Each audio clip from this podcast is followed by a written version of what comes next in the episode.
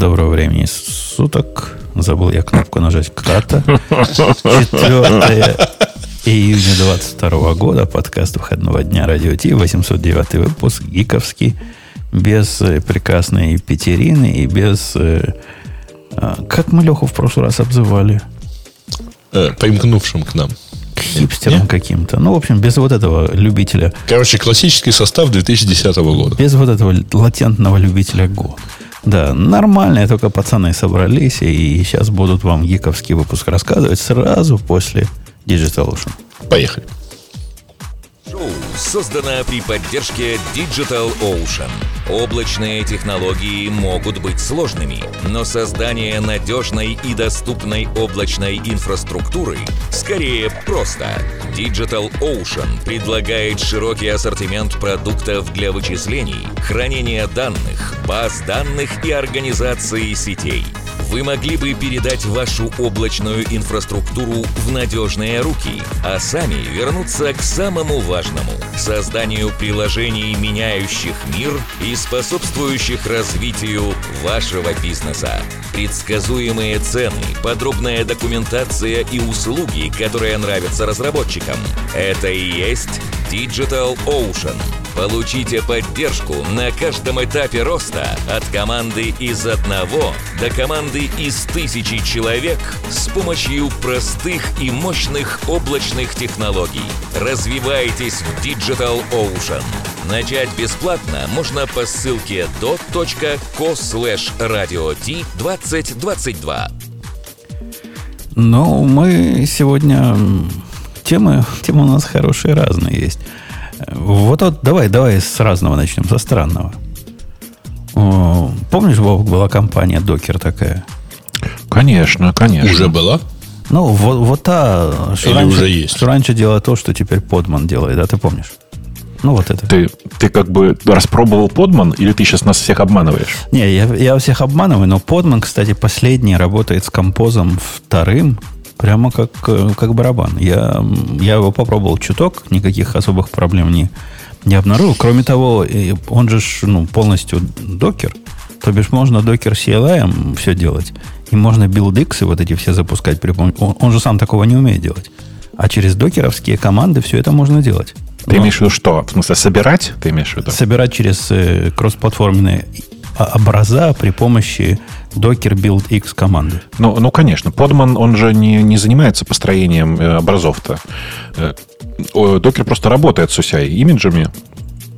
Э, ну, builder у него вообще другой. Он использует Buildah. Ты видел такое, что такое Buildah? Видел, но он же... Через него можно строить и buildx ом. Вот о чем я говорю. У тебя Через... не запущен Docker вообще daemon никак. А на этом сокете сидит Podman. Понимаешь? Да, да, да, да. И все работает. Это, это я пробовал, это я не вру. Ну, э, я-то просто давний фанат, фанат Подмана. Э, и я Подманом пользуюсь по двум причинам. Во-первых, потому что Подман — это гениальная штука, которая не требует отдельно висящего вот этого демона, который меня раздражает, а уже теперь по трем. Во-вторых, потому что с помощью Подмана э, можно запускать кучу разных э, э, ну, кучу разных контейнеров, потом сохранить все это в единый под, как, ну, как, как и положено, да, в смысле нагенерить подов для кубернетиса, чтобы потом раз и просто тупо запустил в кубе. Э, это два. А три это потому, что он не докер. Ну, то есть, потому что он не требует, как э, с Docker десктопом, срочно тут что-то кому-то заплатить, э, потому что он э, весь такой из себя свободный, ни с чем не связан. И поэтому, конечно, мне подман гораздо приятнее. Но вот зато Docker пытается оставаться релевантным. И мне кажется, вот эта попытка оставаться релевантным в сторону э, сделать их Docker десктоп. Это, собственно, их чуть ли не единственный продукт, который теперь остался, который стал коммерческим. Ну, плюс registry, за который они наверняка тоже хорошо получают. И я так Ты думаю. Хаб имеешь в виду их? Ну да, их, их докер хаб, который в народе известен как registry. И люди там многие заплатили. Я, я тоже думал заплатить одно время, пока не забил. И основной свой workload для свободных проектов перенес на GitHub, где лимиты гораздо более человеческие. И случайности такие резкие не происходят, когда образ понимаешь, образ же, он же преступление совершил. Его там пять дней никто не пулил. Ты прикинь, там месяц никто не пулил. Значит, он все, протух, протух. Виноват. Виноват. Ну, тебе, тебе, видишь, еще везет, потому что ты за GitHub тоже платишь же, да? Ты платишь за GitHub, скажем? Да, так исторически сложилось. Ну, ну да, и я тоже плачу, так исторически сложилось. Даже и, я за него плачу. Ну, ты, ты, ты, ты так непонятно. тоже исторически сложилось. А, ну, мне кажется, что ты зря, потому что сейчас там все вот эти... Ты, ты, наверное, из-за приватных репозиториев по историческим Ага. причинам платишь. Так Да, там да, теперь да. бесплатно можно их держать, поэтому вполне можно отканцелить. Слушай, я не помню. По-моему, мне аналитика понравилась в последний раз. М, Ну, тоже ничего себе, тоже вполне себе вариант, да. В общем, мы все так или иначе платим за GitHub, э, и вообще непонятно, Особенно как можно понравились, конечно, Copilot. Ну ладно, последнее. Да, ну расскажешь. За Copilot, кстати, ты понимаешь, да, что Copilot же бесплатный пока, он же со временем станет платным, и ну, платный GitHub вполне себе причина для условно-бесплатного э, Copilot. Нет, я в восторге от Copilot э, на всем, кроме чистого текста. Э, Возвращаясь, собственно, к докеру, а мы докер тронули, потому что они объявили, показали и уже доступны в последние, там увеличился номерок версии. Э, Extension, они пока в виде беты доступны. Docker Extensions. Типа новая такая приблуда. Бобук, ты понимаешь, зачем, кому? Они говорят, это для того, чтобы э, вот этот наш developer experience был еще более э, гладким и шелковистым. Ну, Это экстеншн Docker десктопа. Ну, речь идет про Docker Desktop. Соответственно, для него экстеншены. И есть даже уже какой-то куцый marketplace, в котором можно всякие штуки... Ну, из этих всех штук, которые здесь есть, я вот понимаю, что такое disk usage. Есть такой экстеншн, который покажет, как disk space used by Docker и чем он used. Ну, знаешь, чтобы вместо D, D- Полезно, да. DU минус H вот это все Да-да. не запускать э, сортом, а оно вот тебе, видимо, красиво покажет. Я, я даже сейчас специально поставлю, посмотри, что ж оно покажет. Ну, а ты как? Ты как? Ты, ты за? Ух, слушай, красоту какую. Вау. Покажи. Вау. Покажи нам в чате радиота. Сейчас я попытаюсь. Тут картинка не увеличивается. Она красота, конечно, но дебилы делали. Это бывает, это бывает, Дебиловатая к сожалению. Бывает. Сейчас оно, ну, оно, оно считает. Оно показало картинку маленькую. О, теперь посчитала, нарисовала большую. Видимо, маленькая была превью. Показывает оно вот такое. Вот такое. Сейчас я вам все покажу. Ну, давай сразу в большой чатик. Да, тут ничего Большой, такого большой, да. секретного оно не, не показывает. Во. Вот такая картиночка у нас вытанцовывается. Пока там посылает, ух ты, да, красивая картинка диск юзаджа. Билд кэш вот такой. И Если я... Мне больше всего имидж интересно. Если я кликну на имидж, думаете, что произойдет? Ну, ничего особенного не покажет, я думаю. Вообще не реагирует. Да-да, я про это и говорил, да. Кликать, кликать тут негде. Есть, Прям а, Так прикольно, гигабайты. есть, есть кнопка вот эта э, э, вернуть space обратно, но она делает то же самое, что protch команда. Вот те же самые флажки показывают. Удалить стоп от контейнера, unused images. Такие-то Ну, image а- был кеш и все такое. А с другой этой стороны, что она тебе еще может показать в этой ситуации? Подожди, подожди, а секунду, у тебя вот весь этот состав это 64 гигабайта. И это же reclaimable space, да? То есть ты все это можешь, так сказать, освободить. Ну, Конечно. Он так предполагает, да. У меня сейчас никакой контейнер не запущен, поэтому, в принципе, он прав. А, понятно. Это все такие исторические наработки. Э, не, ну это, это, конечно, хорошо, но мало. То бишь, для первой версии нормально. Красиво нарисовали. Ну, как... э, у меня вот такие вещи рисуют на, на интервью фронтендеры. Э, но хор- если бы работало с умом, ну, ты говоришь, Бобук, что еще можно делать? Например, представь, у меня 45 гигабайт имиджа здесь. Ты не, не думаешь, что я бы хотел бы сделать докер images, отсортировать их, ну, как бы я сделал нормально, посмотреть самые большие и удалить только их, если бы возникло такое желание в Ну, графическом виде. конечно. Конечно, конечно. В смысле, хочется отсортировать по разным, по разным колонкам, в том числе по использованию последнему. Э, Посмотреть. Вот у тебя здесь, сейчас здесь показываются images, видишь, да? Вот у тебя там images и показано 45 гигабайт. Но ты понимаешь, что если ты делаешь реклейм, то у тебя не все должно удалиться, а только те имиджи, которые сейчас не используются в запущенных контейнерах, например. Ну, в принципе, он и не удалит их без минус форса, если... Конечно, но я про другое. Про то, что вот он тебе сейчас это показывает, то диск usage. А хотелось бы видеть не просто images, а images разделенные на две категории. То есть темно-зеленые, которые ну, там нельзя высвободить, и светлое зеленое, которое можно высвободить, например. То есть как-то странно, на самом деле. Вот это, это совершенно не, не информативная картинка. Такое ощущение, что маркетологи делали. В том смысле, что ну, красиво нарисовали, но пользоваться невозможно. Смысла никакого в этом нет. И еще одна, которую я понимаю, в принципе, от JFrog сказано, что он сканирует ваши докер-имиджи для, э, для, для, по поводу уязвимости. Ну, JFrog, наверное, денег запросит, если это установить, не? Они любят деньги. Сейчас попробую установить. Но пока я устанавливаю, Бобок, расскажи, тебе не кажется эта идея м- смешать это, скрестить носорога с, с единорогом? Причем здесь, собственно, докер десктоп? Это ну, ну где, где что это ну, вообще? Подожди, а давай, давай зайдем издалека. А что такое для тебя докер десктоп? Вот когда-то давным-давно, помнишь, у них была докер машин, да? А, это была максимально простая штука. То есть, как бы ты запускаешь э, докер, докер машин, и у тебя просто есть докер и докерный рантайм, который тебе нужен для того, чтобы все это выполнялось. В принципе, все. Тебе больше ничего не нужно. А, сейчас Docker Desktop это, это ну, непонятная гуевая навеска над докером с избыточным количеством всего. А, и используешь ты в реальности из Docker Desktop. Если используешь, ну ничего, в смысле, только индикатор, что докер запущен.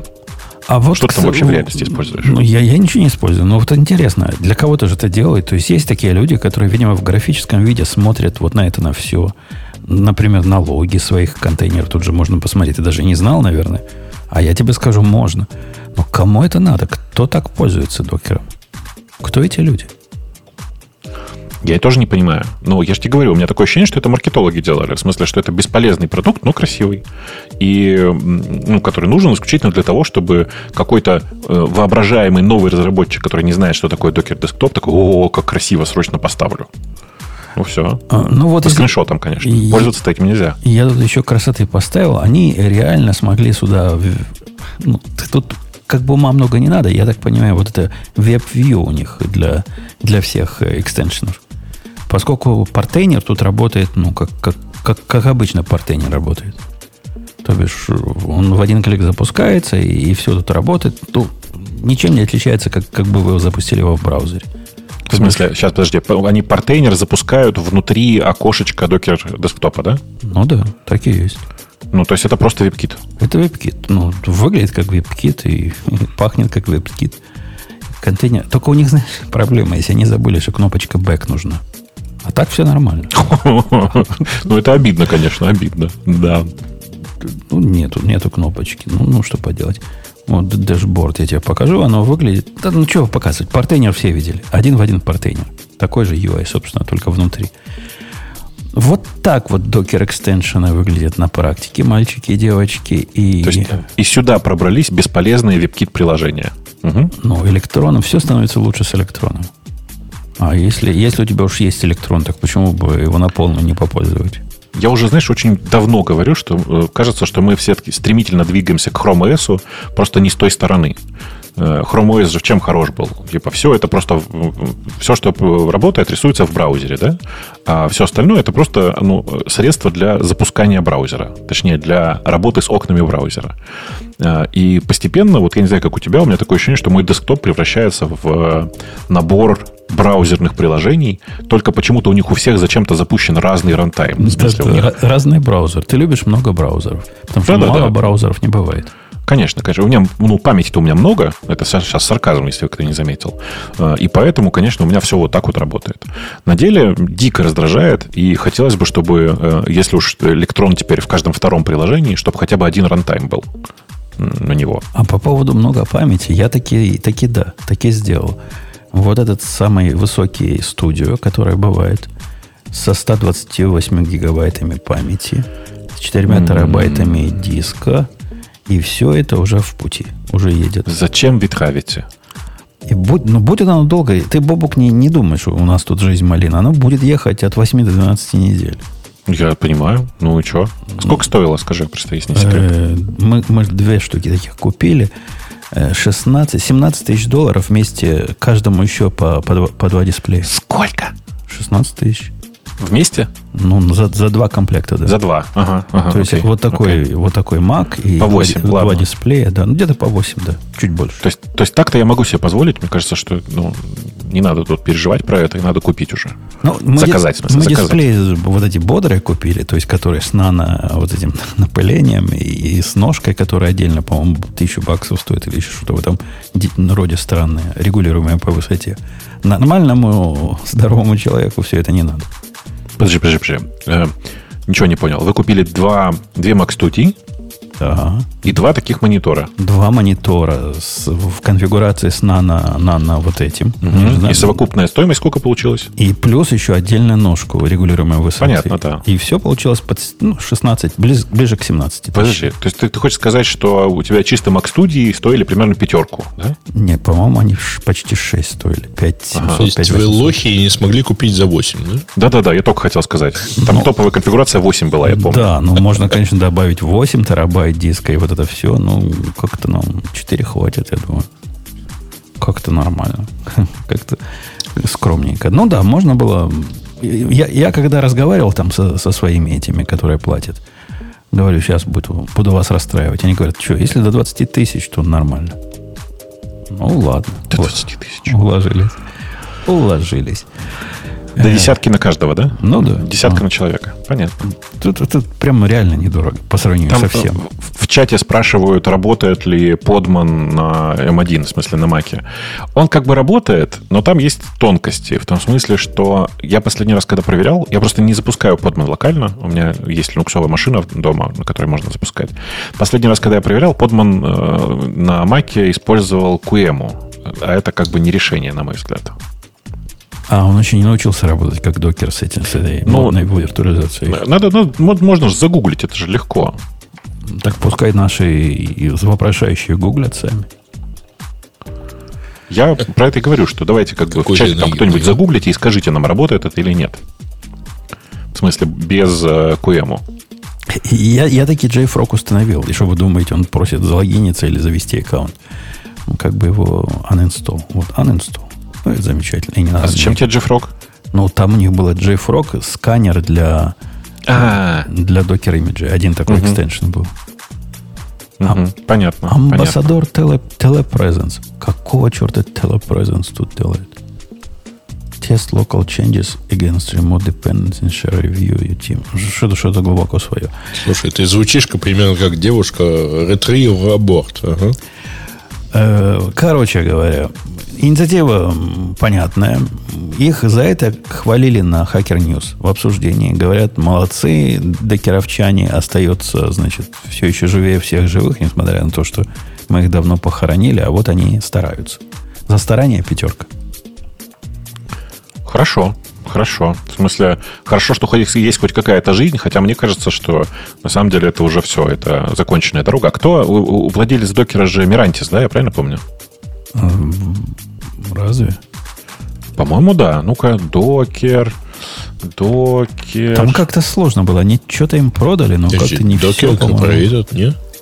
Не, не, там, там был. Мирантис там присутствовал в, в смысле продажи чего-то, но я не помню, чего именно.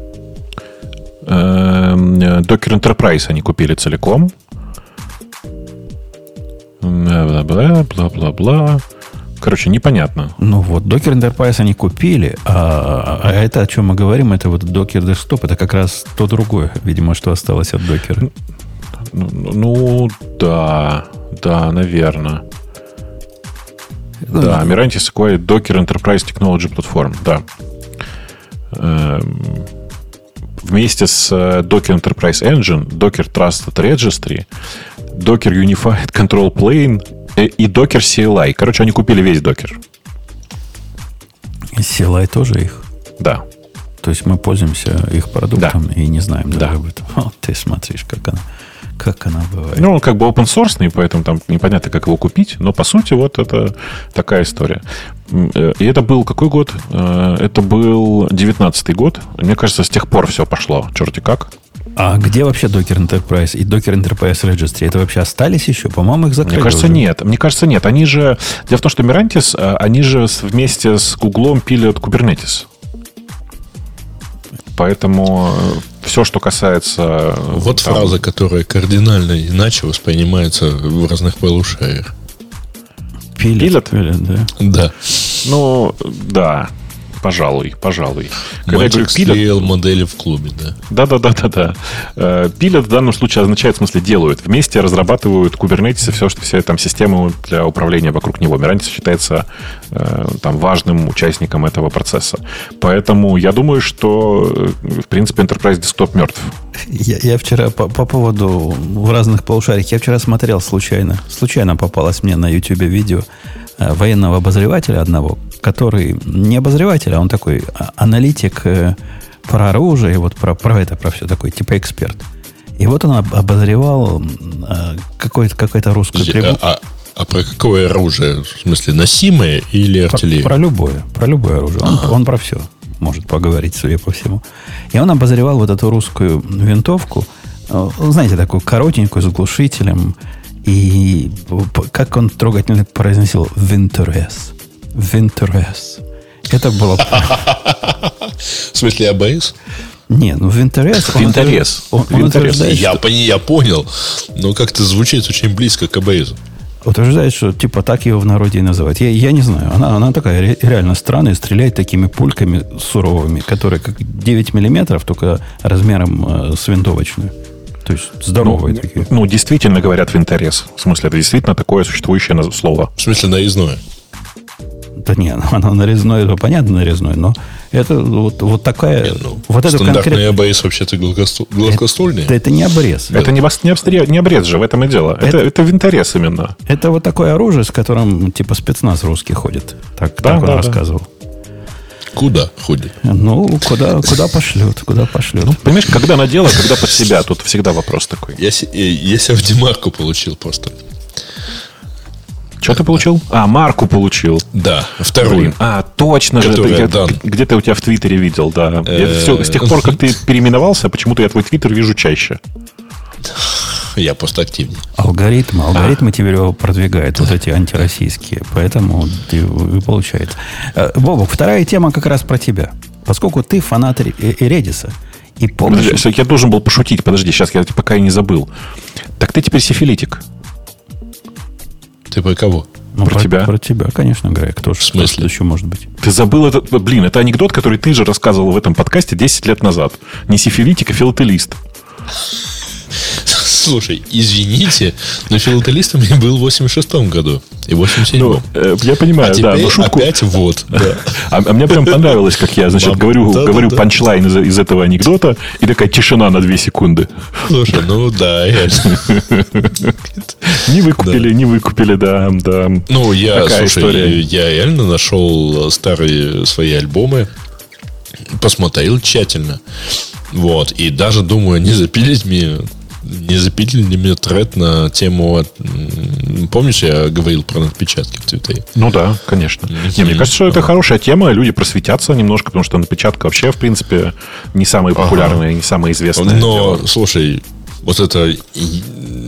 Как бы так сказать-то вежливее.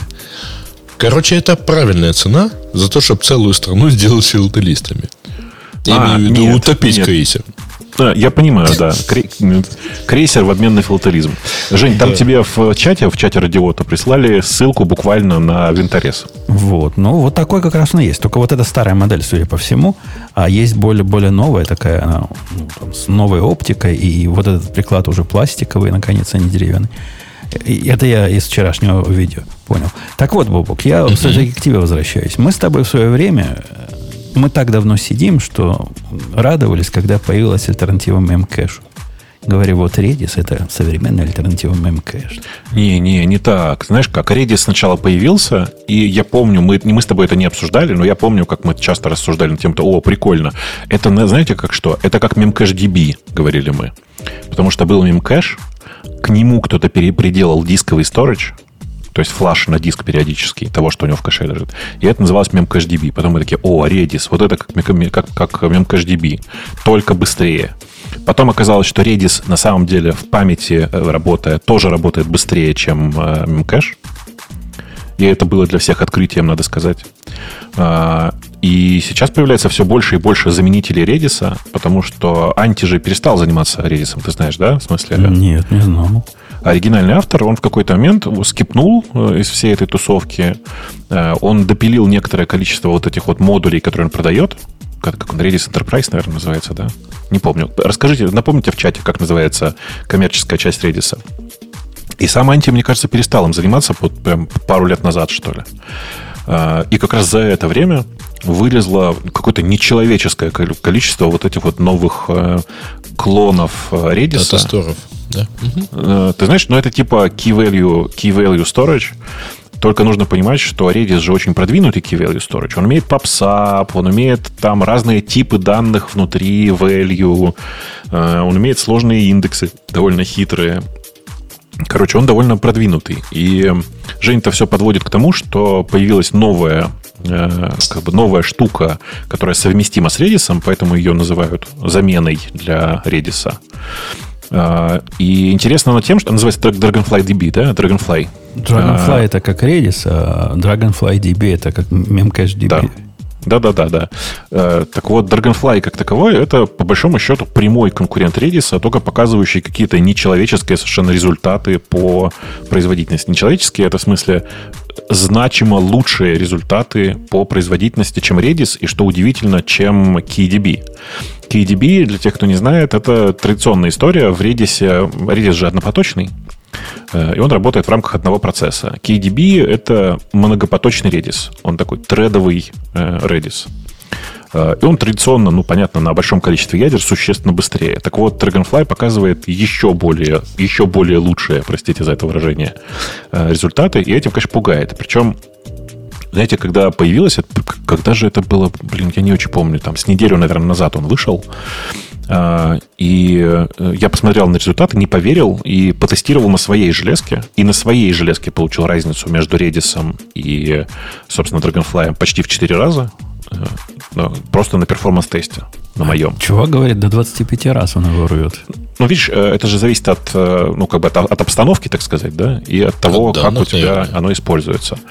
Вот. Но результат, правда, впечатляющий. Больше всего меня, на самом деле, в этом Dragonfly впечатлила вообще нифига не скорость. Потому что повторить скорость, выкинув там большой набор, большой фичесет из, э, там, из того, что есть в Redis, довольно легко. Но меня-то убило, что мои синтетические тесты, которые у меня, мне нужны были для Redis, они работают. А это значит, что он поддерживает, ну, реально большую часть ну, как бы большую часть э, того, что Redis внутри себя реализует. В частности, э, я уверен, что прям про это никто не, не, думал, да, но там типа есть э, вот эти мои любимые блокирующие процедуры. Ты знаешь про блокирующие списки? Нет. Смотри, в Redis есть такой тип данных, список. Э, и в список можно пушнуть. Ну, смотри, это буквально список, да? Ты можешь туда сделать пуш, и в этот массив добавится новый элемент в конец. Ну, или в конец, или в начало. Там у них очень прикольно. Он называется L-push и R-push. То есть слева вставить и справа вставить список. А, но прикольно другое. То, что у них есть в, в, в списке в Redis такая команда, которая называется B э, LPOP и BRPOP. B означает блокинг. Как это работает? Это значит, что э, твоя команда будет висеть до тех пор, пока в Redis кто-то не вставит данные с соответствующей стороны. В, это, в этот, э, ну, в этот э, value кто-то не вставит новые данные. Угу. И, и это, понимаешь, ну, как бы идеальная штука, например, для, ну, я не знаю, там, типа, для того, чтобы для хранить полов, там... например. Да, да, да, да, да, да. Собственно, ну, типа, это замена э, но только PubSub, он там типа для э, каналов таких, да, когда у тебя, ты, ну, там система с подписками, а здесь у тебя прям вот ожидание конкретных данных просто идеально работает. И оказалось, что в Dragonfly оно реализовано. И вот это меня прямо удивило, потому что это такая редкая штука, которой мало кто пользуется.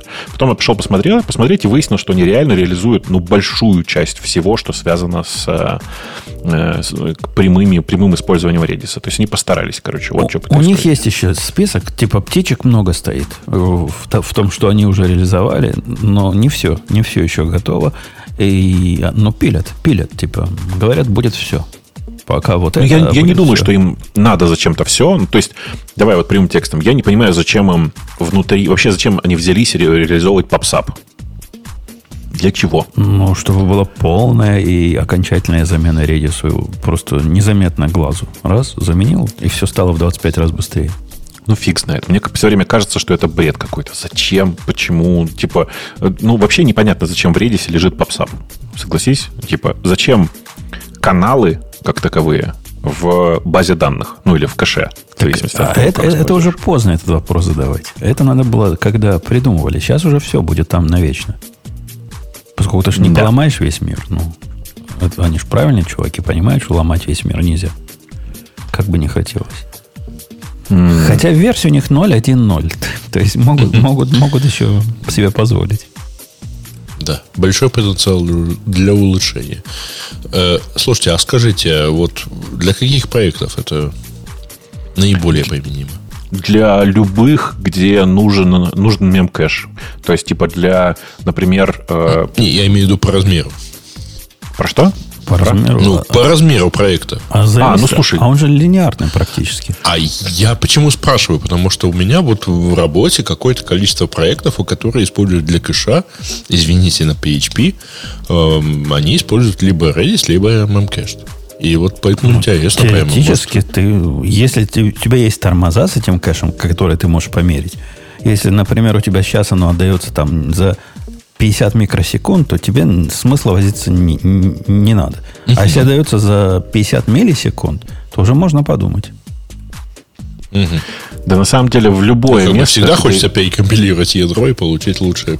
Да не, не, смотри, это же, ну, как бы такая история. Типа, ти- везде, где у тебя используется memcached, э, ты можешь воткнуть Dragonfly сейчас и, скорее всего, получишь небольшой, но прирост производительности. А зачем работать медленнее, если можно работать быстрее? Я думаю, что на самом деле очень быстро сейчас Ну да. появится решение вида, типа, просто сносите, Плагин для. WordPress. Ага. Да, да, так, так и есть. В смысле, а что ты, у тебя WordPress, если он как бы пос- поста- Ну, ну, настроен как, как обычно, то он с мемкэшем. И тебе плагин никакой не нужен. Ты просто меняешь, э, ну, as is, э, мемкэш на Dragonfly и получаешь лучший результат. Мгм. Просто в твоем случае тормозит больше всего не мемкэшди, конечно, а просто сам PHP. Ну, Но- слава богу, ничего не тормозит. Ну, да. Но хочется быстрее. если да. не тормозит, так не трогай. Не трогай, и, и будет хорошо. И вот тут ты нарушаешь какую-то, знаешь, парадигму нормального гика. Всегда же хочется лучше. Который трогает.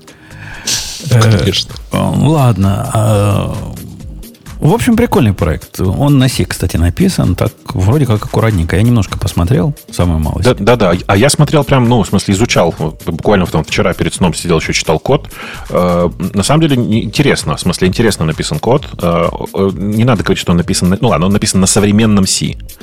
То есть он как бы использует местами часть синтаксиса все-таки C++, не C. Понимаешь, да? Там шаблоны, все дела, прям по-настоящему. Окей. Ну, или ты прям не глубоко смотрел. Я- Видимо, не глубоко. Я пять файлов открыл, посмотрел, А, но окей. ничего так вроде. Окей, окей. Нет, там прям по-настоящему все. Там шаблоны, std используются, там прям конкретно так. Вот. Но при этом, правда, производительность прям впечатляющая. Э, То есть, прям удивительное дело. Ну и, кстати, на фоне Redis очень забавно смотреть, потому что э, CMake используется для сборки. Э, И ты смотришь и как бы э, понимаешь, что, видимо, чуваки решили подойти ко всему серьезно и все сделать как по-человечески. В смысле, такое прям чистенькое все сделать. А, а на чем Redis собирается?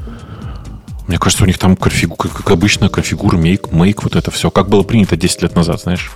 Наверное, 20, да. Окей, понял. Понял.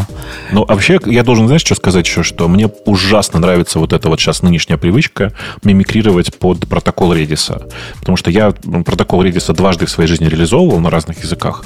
И каждый раз испытывал, э, в общем, человеческое, понятное такое удовольствие. Вот где Анти действительно что хорошо сделал, он прям породил вот этот протокол.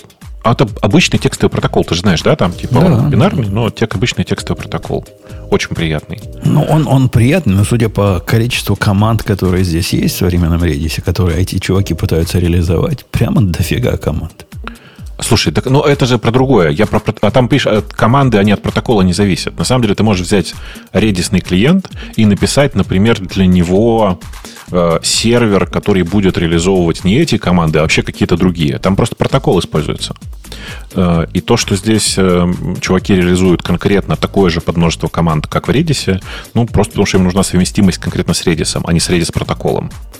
То есть протокол очень прикольный для меня сам по себе, потому что, ну, типа, ты можешь там реализовать любые команды, э, и он очень понятный, очень компактный, э, при этом telnet compatible до сих пор, если ты SSL не используешь, всякое такое. Ну, в общем, короче, прикольно, прикольно само по себе.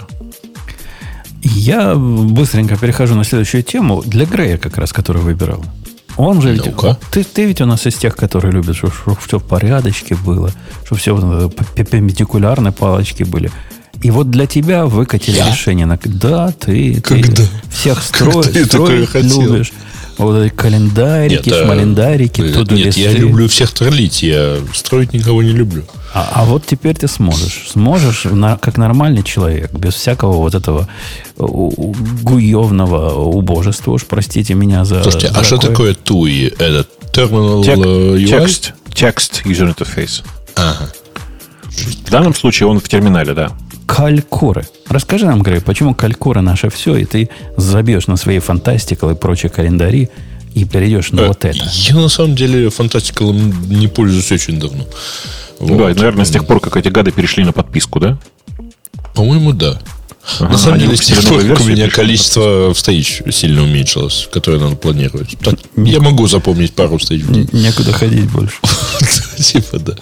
Так. Э, Подождите, я же не читал, как полагается, да?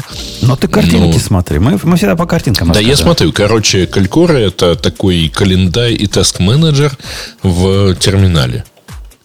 А, в текстовом интерфейсе. Вот, который позволяет, значит, э, управлять. Ну, на самом деле, обычный просто календарь.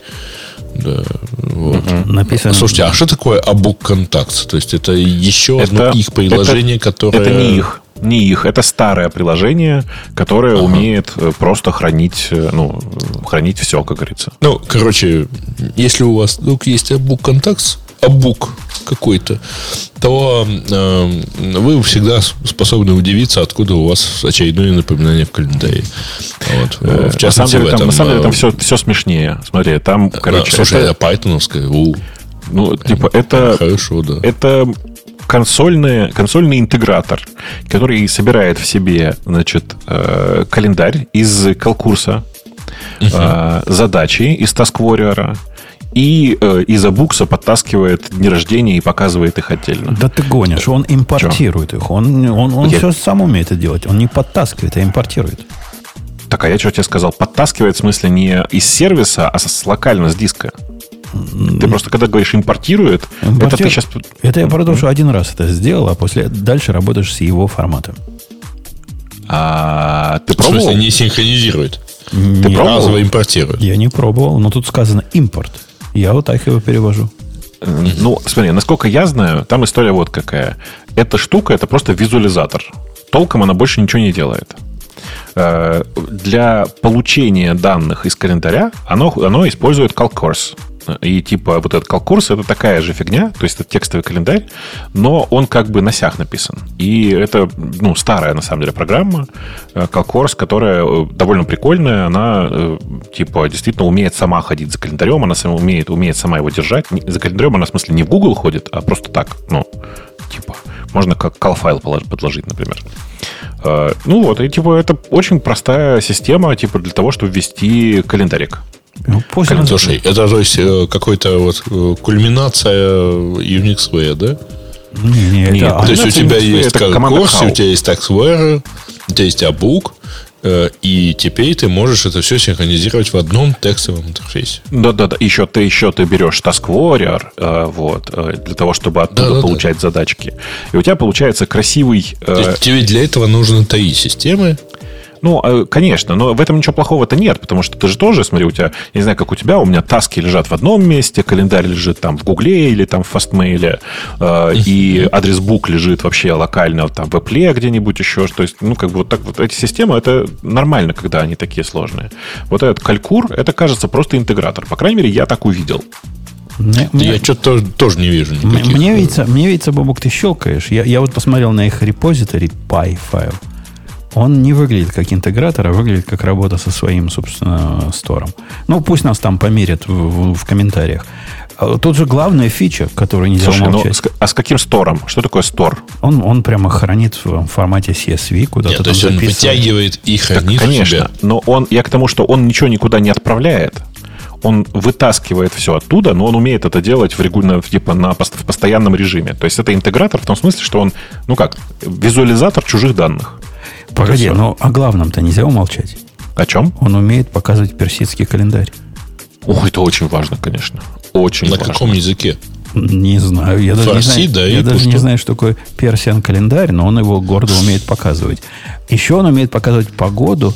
Ну, это, это принято в современных календарях. Это, да, без погоды, как бы не уникальная фича, я бы прямо сказал, да. да, да, без погоды ты, ты никак не можешь жить. Не, ну, слушайте, честно говоря, после всего знакомства с э, матом, я имею в виду почтовую программу, я как-то скептически смотрю на вот подобные поделки.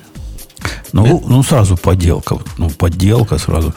Ну, грубо как. Давай, давай каждую Ну, просто непонятно, что она делает такого уникального. Вот прямо. Как она улучшит мою жизнь? Или хорошо, пусть твою жизнь. Давай э, обсудим каждую штуку по отдельности. Вот просто каждую штуку по отдельности. Да? Давай представим себе, что ты хочешь PIM. Да? Смысле? А, ну, типа Personal Information Manager, это называется PIM. Да, Это у тебя я есть помню, почта, у тебя есть календарь, у тебя есть адресная книга, у тебя есть задачи. Вот Ну, это четыре у- основных У компонента. какого-то ненавидимого Жени менеджера это называется Outlook. Ну да, в смысле, просто это как Outlook, просто его нужно, чтобы он был как Outlook, его нужно внутри Тмукса запустить, Жень, э, и тогда все получится хорошо. Так Да, вот, да значит, нет, чтобы он был как Outlook, его еще лет 10 пилить надо. Э, Не, ну не, подожди. ну подожди, чтобы он как был как Outlook, начинается с одного шага. Но чтобы он был как Outlook, давайте нужно в фоне еще ядро компилировать, чтобы он тормозил. Понимаешь, ну, мы же как бы не копируем всю функциональность Outlook. Ну, ну ладно, ну. И, и А при нажатии на кнопку архив копировал письмо неизвестно куда. Так, так вот, смотри, значит, давай по частям посмотрим. Ну вот есть Абук, да? Э- Ebook, он как бы такой максимально простой, я не знаю, видел ты его или нет. Опять же, это программа супер древняя, и ничего интересного в ней как таковой Слушай, нет. как, кстати, как раз для мата и написано. Да. ага. Она написана для мута, но, на самом деле я ее пользовал и без мута сам по себе. И, ну, в Emacs, понятно, что свой как бы есть адресбук, гораздо более интересный. Но ты видел в последнее время, как продвинулся, про- продвинулись э, э, по- те почтовые клиенты, которые в консоли работают?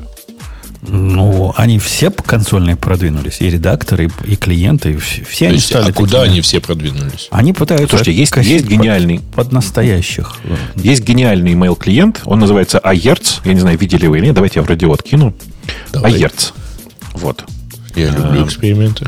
Э, Он офигенный. Он, кстати, тебе должен понравиться, потому что он как раз очень легко настраивается. В смысле, что в отличие от мута, не нужен конфиг файл, как бы ввел тут все эти самые данные Да, аккаунта и слушай, вперед. меня, ну, меня в, в этом вашем муте больше волновало то, что это вообще не клиент. Там ему еще MTA нужно.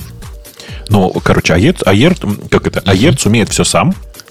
Он умеет ходить в и, и как бы все делать. Он прям чудесный. У него, знаете, внутри есть гениальное решение. Э, Вот если вы посмотрите видео на его главной странице, вы внезапно обнаружите, что там, когда э, почту читаешь, там с левой стороны есть э, ну, как обычно, там список папочек, да, там посерединке список э, э, сообщений, потом вы нажимаете на кнопочку «Ответить», и как-то так получается, что в терминале у вас ну, есть Vim, а наверху над ним, над Vim, нависает шапка, в которой написано там типа subject письма, кому письмо, ну, всякие вот эти вот традиционные для нормальных почтовых клиентов штуки. А, И я долго не мог понять, как это сделано, пока не пошел посмотреть в код. И вы знаете что, Жень, как бы, особенно ты будешь рад. Как бы ты это решал? Вот смотрите, я в консоли вот так надо показывать. Э, Не знаю, потому что я начало твоего вопроса упустил. Окей, хорошо, давай еще раз тебя, вот очень коротко. Эм, Там, э, когда ты редактируешь письмо, э, ну, должен открываться какой-то привычный тебе текстовый редактор. Например, твой микро, который ты любишь. Э, Но хочется, чтобы над ним, наверху, показывалась какая-то красивая шапка. Там из списка, или не из списка, в смысле, а там subject был написан, письма, на которые ты отвечаешь. Э, Кому это письмо, ну и всякие такие штуки. Ну, какой-нибудь скрин ты мог прикрутить внутренне. Ну, короче, он не просто внутрь, он прям сам его там реализовал. У него есть встроенный терминал. Короче, мы встроили терминал в твой терминал, чтобы ты мог использовать терминал, когда ты, когда ты используешь терминал. Э, И это прямо офигенно. И тут кто-то в чате спрашивает, Торвальд до сих пор патчи для Linux в муте опрует. Так вот, нет, на самом деле он их опрует в Аерце, потому что Аерц, он изначально сделан был ровно для этого. Для того, чтобы удобнее было работать с патчами из LKML и других мест. Э, И он прям продвинутый, очень прикольный. Если подвинуться дальше, значит, вот есть калькур. Калькур – это э, калькурс, он называется, калькурс. Как калькур, только с буквой «с» там в конце. Калькурс – это типа календарь. Да, да, да. Это как курс штука... проклятие, да. Да, да, да, да. Это, такая, это курс, потому что он на N-курсы, в смысле на N-Curses, на ага. библиотеке такой. А, он прямо сам умеет ходить в колдав, он умеет всякие правильные штуки для календаря. Он консольный, но при этом довольно, ну, если честно, довольно удобный сам по себе. Я им там несколько раз пользовался. Меня раздражает в нем только одно. У него... Эм, способ управления не такой, как привычно мне. Мне нужно либо, либо Vim, либо Emacs. А, а у него выбран другой эталон. Они используют в качестве эталона пика, ну или там нано, в зависимости от того, кому какой из этих редакторов нравится. В смысле, у них э, выбор э, кнопок вот такой дурацкий, на мой вкус. А у этих, а у этих вимовских, кстати, у, да. у нашего да, героя. Да-да, да. А у этих вот как бы вот такой вот странный. Но, тем не менее, он на самом деле хорошо работающий и умеет, в общем, почти все, что нужно от календаря. И я им даже одно время как-то пользовался. Не могу сказать, что это очень удобно, честно, но то, что он умеет работать с колдавом сам по себе, уже ну, подталкивало к мысли, что все неплохо. Эм, что еще осталось? А, ну и Тудулист. Остался Task Warrior. Ты когда-нибудь Task Warrior пользовался? Запустил один раз и закрыл, да, было. Э, просто Task Warrior это же сейчас такая продвинутая штука. Тебя спрашивают, как э, консольные клиенты показывают HTML-based письма. Ну, во-первых, HTML-based письмам, которые из Outlook приходят, там есть текстовая часть сейчас всегда. Outlook уже давно не тот и перестал слать чистые HTML, HTML письма. И вообще нечего а. переписываться с теми, кто присылает HTML да. письма. А во-вторых, есть V3M, э, текстовый э, браузер, который умеет отрендерить твой HTML в обычный текст. И неплохо это делает. Так вот, э, с TaskWarrior там довольно прикольно. Ну, типа, если у тебя есть такая задача, что тебе нужно задачи где-то хранить, а при этом ты хочешь красивый текстовый интерфейс, TaskWarrior — это вот оно оно прям реально, ну, я не знаю, это как бы впечатляющая штука, потому что ты можешь его использовать с самого начала просто там с командой task, и оно будет хранить все в текстовом файле, но вообще-то у них есть собственный демон для синхронизации, они умеют учитывать э, там, я не знаю, рабочее время, которое ты как бы так или иначе проводишь в той или иной задаче. Ну, то есть у них есть там, ну, короче, там просто есть все, понимаешь? Это, ну, один из самых... А, ну, чтобы вы понимали весь парадокс ситуации, они умеют даже диаграммы Ганта рисовать, показывая, как ты э, проводил время над разными задачами. То есть вот настолько. Тут есть же э, фундаментальная проблема с, со всем этим классом э, организаторов и вот как они пип пип пим называется пип. Угу. Угу. Совсем с этим есть проблема. Если у вас есть один, то шансов, что вы впендюрите второй, в свой флоу. Прямо от, от нуля не, до минус Одновременно два использовать, это, конечно, совсем извращение. Но ты всегда хочешь выбрать еще чуть-чуть получше.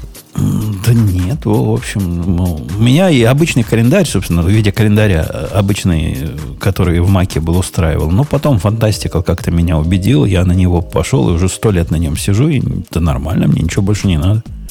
Сижу себе.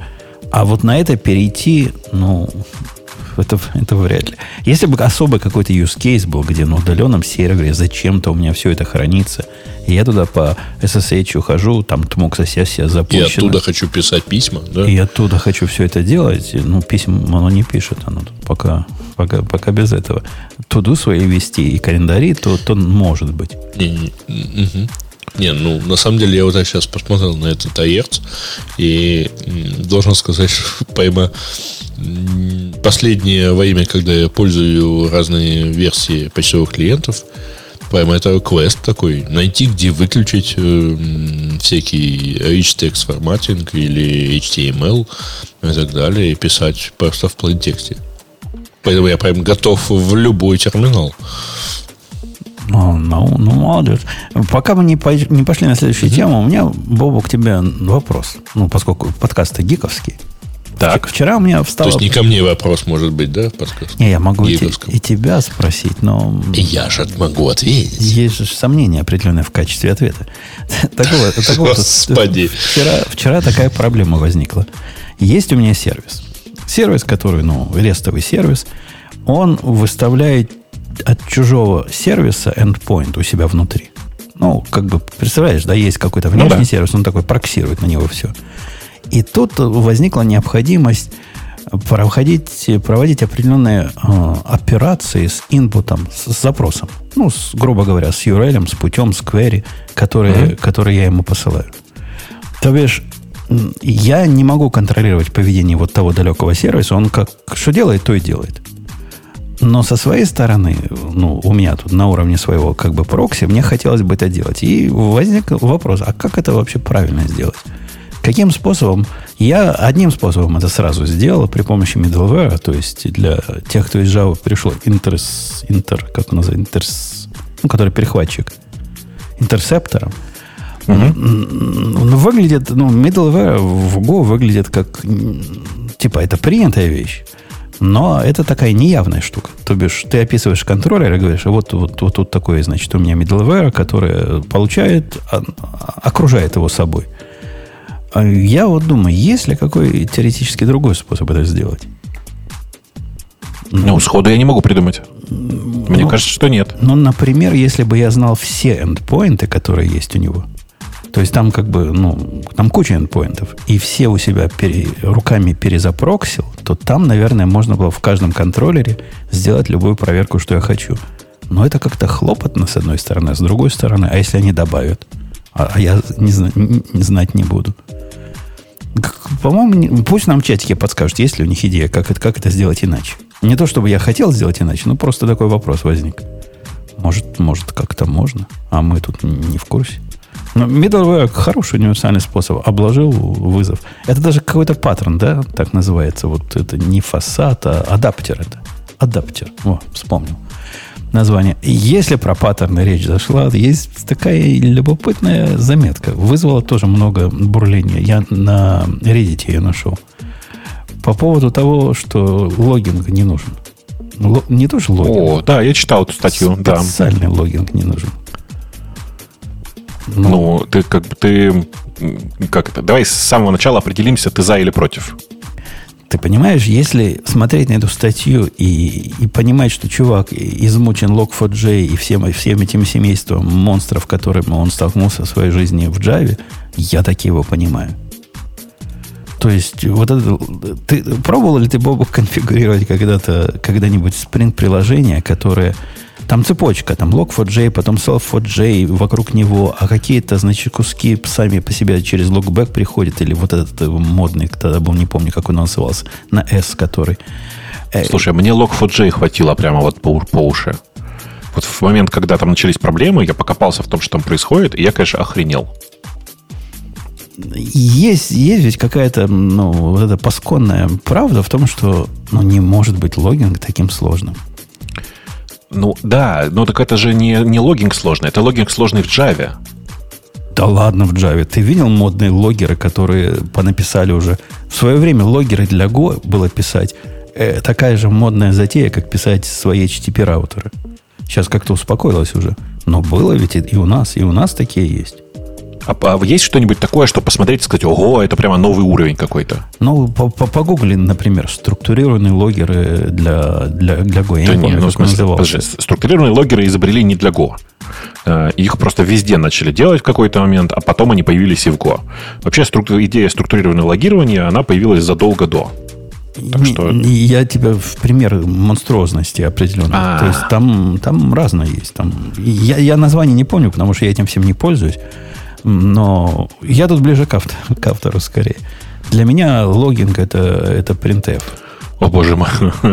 Зашел на LogRocket, в смысле, как на чуваков посмотреть. А у них статья под названием «5 структурированных логинг-пэкэджей для Go».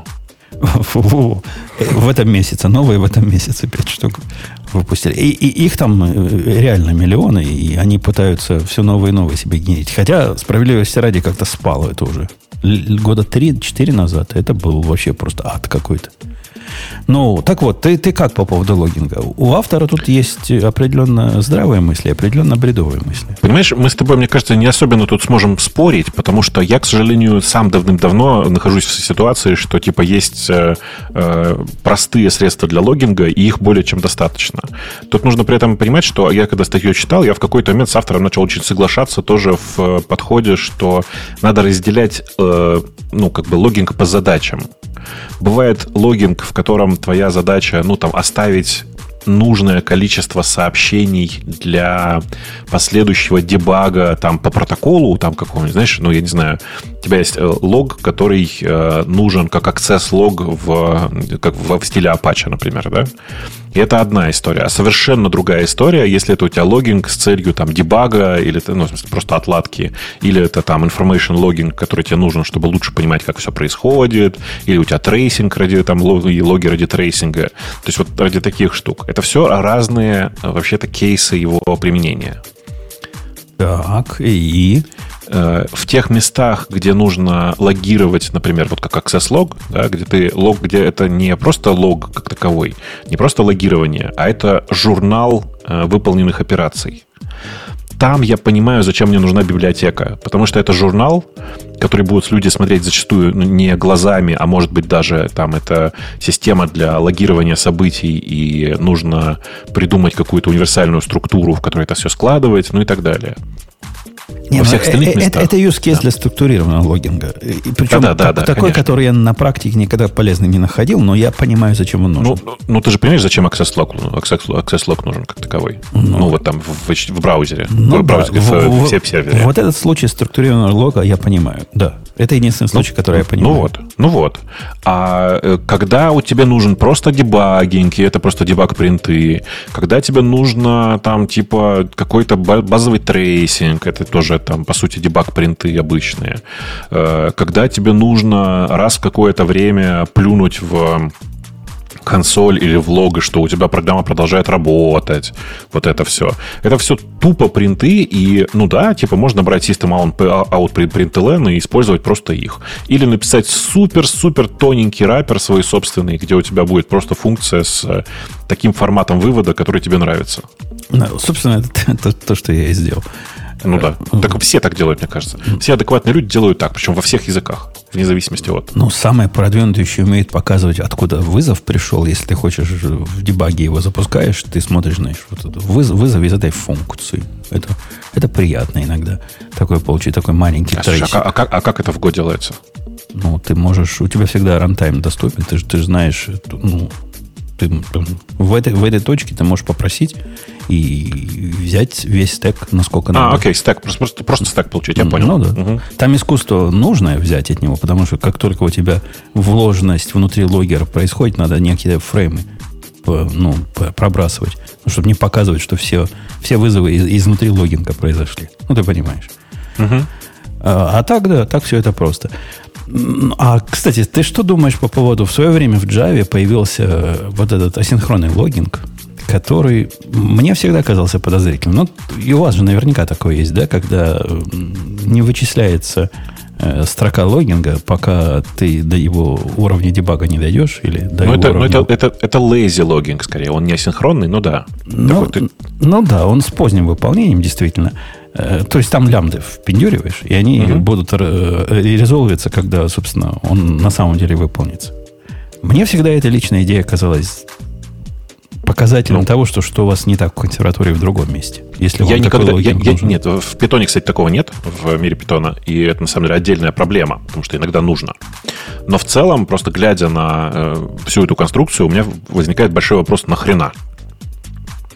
Ну, то есть, реально, нахрена? Э, особенно, особенно в языках типа Go, Зачем такое вообще непонятно. В Java понятно. Еще как бы там вечные хотят, нет, тоже непонятно. То есть, нет, в принципе... В Java, в Java вот от чего монструозность вот этих всех log4j и, и более современных, понятно. Они ведь из, из того далекого прошлого пришли, когда логинг означал от начала и до конца. Надо тебе в какую-нибудь базу лог записать. Это твоя обязанность. Твоя программа должна уметь это делать. Или там в какое-то странное место. Она должна... Такое, чтобы на std-out, std-r писать, и все. И, и трава не растит. Тогда до такого не дошли еще. И вот с тех пор они и тянут все свои дикие адаптеры и коннекторы ко всему на свете миру. Слушай, а ты, э, когда делаешь, ну, в смысле, когда ты делаешь логинг, ты его реально просто в консоль, да, пишешь? А как ты живешь в, в мультитредной среде? Ну, в смысле, делаю ли я э, какую-нибудь синхронизацию? Ты про это спрашиваешь? Ну да. Локинг какой-нибудь на логинг делаешь? И да. Как? Ну, да. Есть такое, такая фи- фича, Mutex называется. Прям серьезно? Ты прям с мьютексами делал? У тебя прямо твой собственный логин, ты еще и с мьютексами, да? Ну, если я ничего не путаю, да, да. Я, я давно его уже писал. Уже не помню, по-моему, просто, да. Э, просто, понимаешь, я в какой-то момент обнаружил, что я настолько ленивый, что да, иногда строчки при логинге пересекаются друг с другом, но мне как-то наплевать. Сейчас я гляну, где... где просто где это где... настолько быстрая процедура в современном мире. Просто плюнуть что-то в консоль что даже если там действительно начинаются какие-то клэши и одни строчки втыкаются внутрь других строчек, да плевать, господи, такие мелочи. Ну, типа, ну, иногда это будет происходить. Пофигу, пофигу. Если это э, штука, как, ну, если это на самом деле не логинг, а журна... ну, блин, логика журналирования, молодец. Ну да, если это не логинг, а именно журналинг, то есть ты сообщаешь, записываешь какие-то события, то их надо писать не в консоль и не в текстовый файл. Их, скорее всего, нужно писать в какую-то базу. Пров... Или там, типа, да. Проверил, у меня есть действительно мьюток здесь, да. Причем он так грамотно используется только вот в тот момент, когда надо. Вообще он, он совсем мало локирует. Совсем, ну, он совсем, и должен совсем мало, совсем только, редко, только да. момент вывода. Да, прямо правильно mm. все сделал. Оказывается. Ну, э, видишь, э, я думаю, что это прям на самом деле избыточно, потому что, ну, какова вероятность, что у тебя два, две строчки в логе, да еще и значимые для тебя две строчки в логе, э, будут выполняться буквально параллельно? Ну, может быть, но, понимаешь, я иногда использую логинг для, по-моему, ты выше говорил, для прогресса. То бишь, у меня бежит какой-то какой загрузчик, который работает там 38 часов, и когда тетки на него смотрят, они хотят видеть. Вот, ну, процесс идет, столько тоже а Они его прямо в логе смотрят? Они прямо, ну, у нас лог показывается в браузере. Он умеет, он умеет браузером туда ходить. И, и там они прям прогресс смотрят, а, ну, через 4 часа закончится. Примерно а понятно. Не лучше было, не лучше было сделать эм, ну, отдельную ручку для прогресса все-таки. В продвинутых, в современных в наших есть отдельные ручки, которые буквально кубиками разноцветными рисуют. Там вот этот час столько-то обработано. Ну, как-то хлопотно. Им, в принципе, лога хватает. Они глянут на него, и нормально.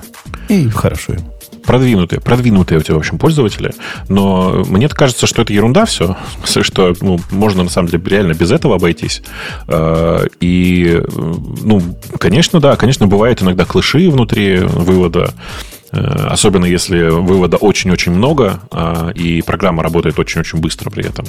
Но, в принципе, я прям вот и говорю, у меня раньше, меня всегда там вставлял Mutex, у меня был один процесс, который это все печатает, а потом решил, да ну нахрен, да ну, ерунда какая. Как же меня в свое время позорили за то, что у меня в логинге, ну, не то, что это я придумал, я такой подсмотрел у, у этих э, хаши, у HashiCorp. Э, уровни сдаются прямо текстом.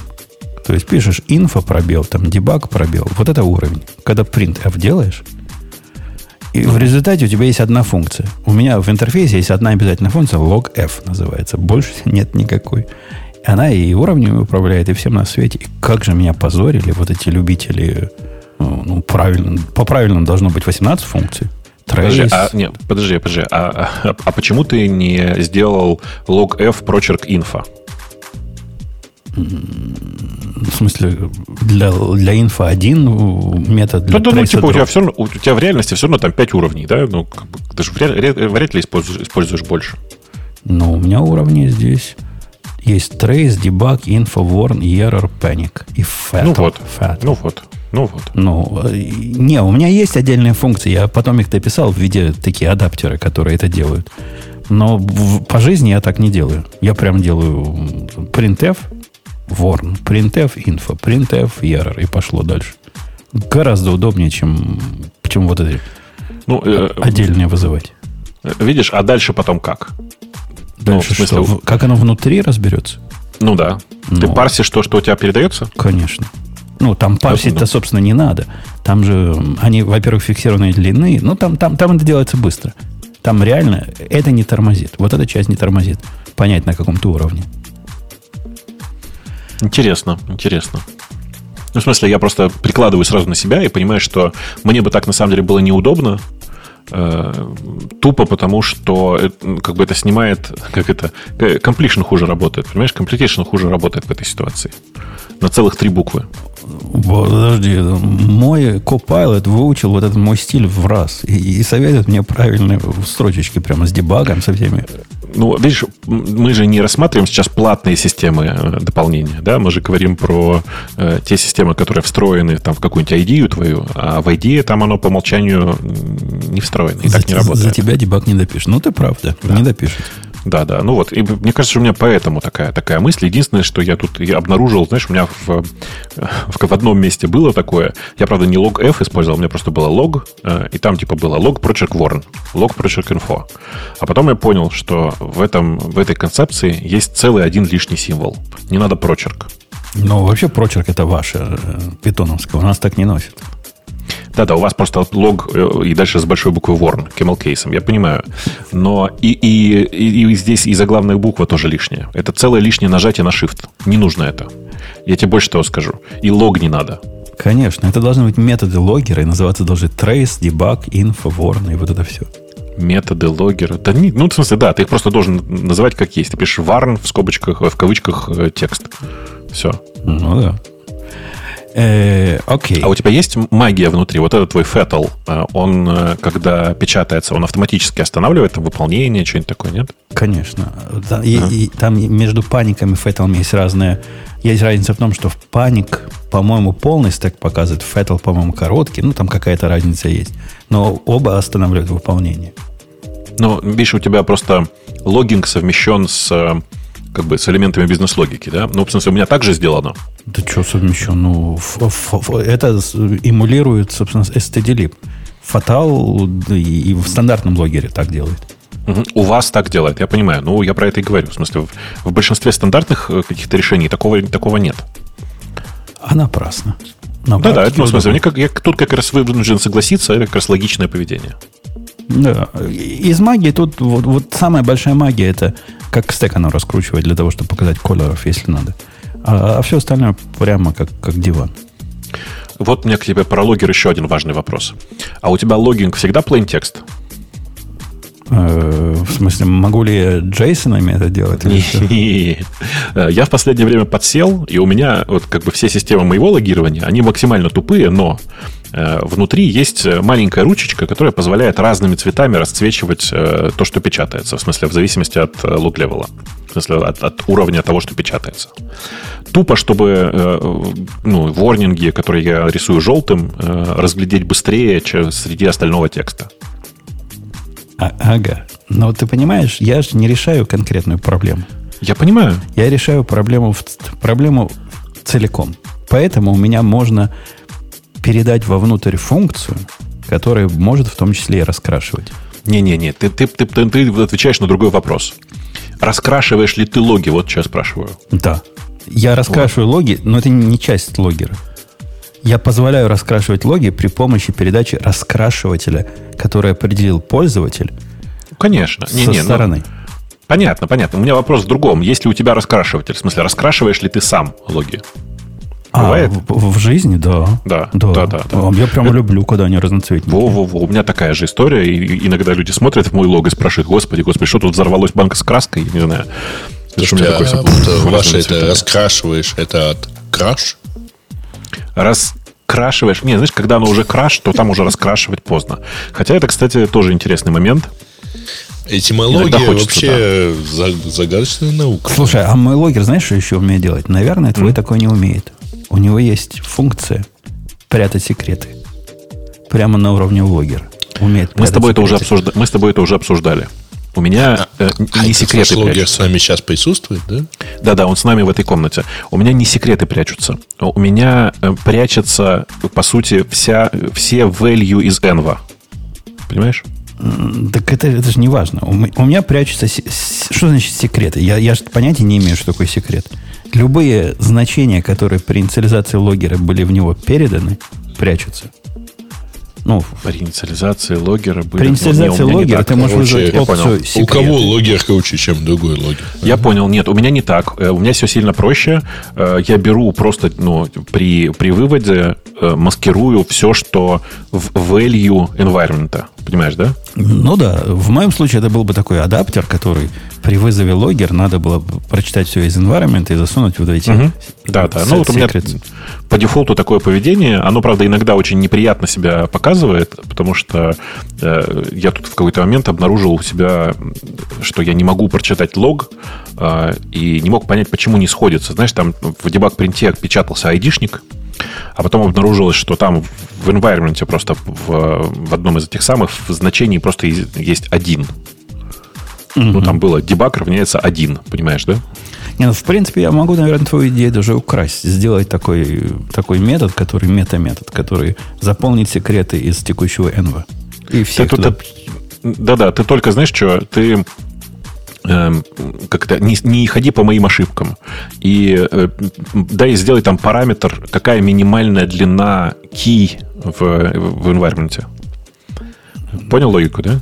Mm-hmm. Все секреты обычно лежат в довольно длинных э, ключах. AWS, TRPR, secret Да, да, да, да. Вот, вот, это, вот это все. Вот ну, это вот все. Ну, ок, ок, да. Ладно. То есть я бы себя просто сделал. Типа, у меня теперь маскируется по умолчанию все, что длиннее, все, что в value длиннее 8 символов.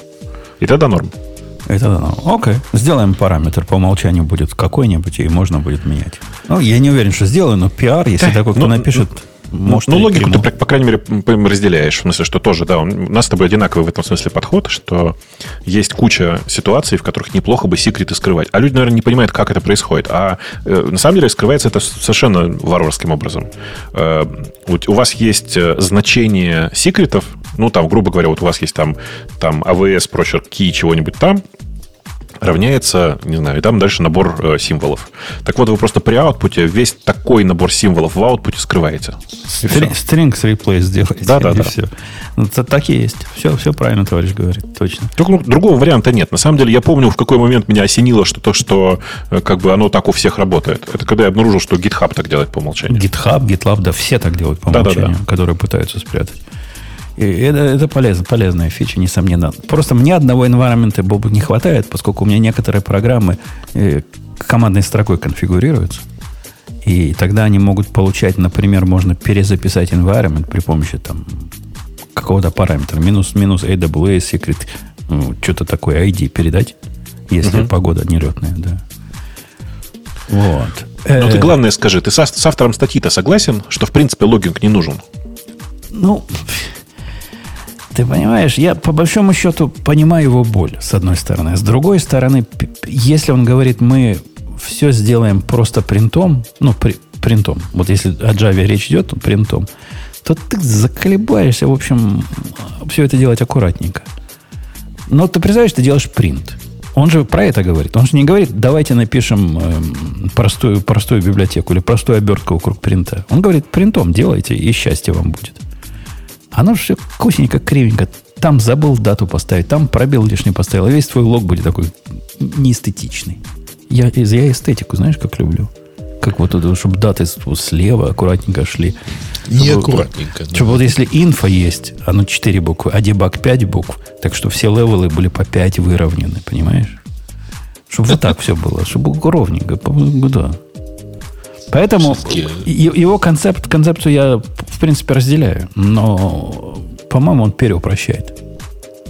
Ну, конечно, нет. В смысле, это, конечно, максимальное упрощение, что вообще это все не нужно. Но, э, ну, он на самом деле что говорит? Он говорит, вообще-то не нужно, напишите свою тоненькую оберточку. Просто он, когда говорит тоненькая оберточка, имеет в виду совсем что-то минимальное. А и у тебя, и у меня это, наверное, ну, не знаю, ну, типа пара килобайт. То есть она тонкая, но не настолько тонкая, как, как он описывает. Ну да, но не, он тут прямо говорит, типа, System Out это, это ваша первая. Вот, вот, вот, вот сюда пишите, и будет, и будет вам счастье. В System Out в Java это, собственно, ну, как бы объект. Ты можешь System Out, точка, там, print сделать этой, этой штуки. И, и вперед. И вперед. Э, ну, ладно, ладно, ладно. А синхронный логинг тебе не нужен, да? Который буферизирует, вот это все делает. И Слушай, я, мне... я не нашел для себя особого смысла. Я поначалу пытался делать с каналами. Ну, это же Go, понимаешь? Да, да. Хочется, хочется каналы пиндюрить. Но забил. По-моему, лишнее это. Да, конечно, лишнее. В смысле, мне кажется, это прям э, ну, штука такая, что если тебе нужен ну, идеально точный логинг, то есть он прям вот такой, то это как раз уже не логинг, а вот это то, что называют журналирование. И это надо просто в базу писать. по-честному, если. И, собственно, у нас же STD-out, он как бы буферизирован ну, в определенных случаях. Чуть ли не Ну да. по умолчанию. Нет, И- он по умолчанию буфер. Ты не думай так. Не-не, оно У зависит так. от того, если ты, допустим, в докере это запускаешь, ты STD-out переправляешь там куда там, там бывает он и без, э, и без минус T, если запущен, тогда, по-моему, не будет э, буферизации, насколько я помню. В общем, да, это буферизация на, на буферизацию так себе кладется. Ну да. Ну, в общем, я я как бы не очень понимаю, зачем все это нужно, все эти приседания. То есть в реальности, мне кажется, что это просто не нужно никому. Но они же любят говорить про high performance. То есть логи борются друг с другом так же безумно, как борется HTTP раутер. Мы Ну. умеем там миллиард э, запросов в секунду в пеньюре. И логин говорит, я умею 5 миллиардов записать в секунду. Я очень это вот понимаю, очень за них рад, но это такой high performance логинг, который, ну, типа он простой, когда он супер перформант. Он э, тормозить может только в одном случае, если вы туда впихнули слишком много функциональности. Не надо этого делать просто. Но в Java, понимаешь, есть еще довольно дорого с кучами работать. А, В принципе, не только в Java. И складывание вот этих строчек, ну, чем, собственно, logger там под капотом занимается, оно дело не дешевое. Но современный logger, кстати, так не делает, насколько я знаю. Они используют вот эти byte buffer ы и, прочие, не вызывающие постоянную переаллокацию приблуды. Это, если вы будете свой писать, имейте в виду, что вот эти аллокации могут вам напрячь ваш garbage collector. Ну, вообще, это как бы проблема garbage collector а в текущей ситуации. Слушай, а у меня к тебе странный вопрос. Я тут просто пошел посмотреть на другие посты этого чувака, и тут увидел слово Neo4j, и э, мысль пошла за мыслью. А ты вообще графовые базы использовал когда-нибудь? И Однажды у меня был use case для... Как раз Neo4j я использовал, да. Но оно не пошло. А- а- оказалось, я переупростил с самого начала. В смысле, упростил в достаточной степени или что, или как? Ну, я упростил задачу до того, чтобы она в Neo4j легла, а потом оказалось, что мне нужен разухабистый, документный, вот это все. Так, подожди, ну ты в Neo4j в каждый э, узел можешь положить достаточное количество документа. Конечно.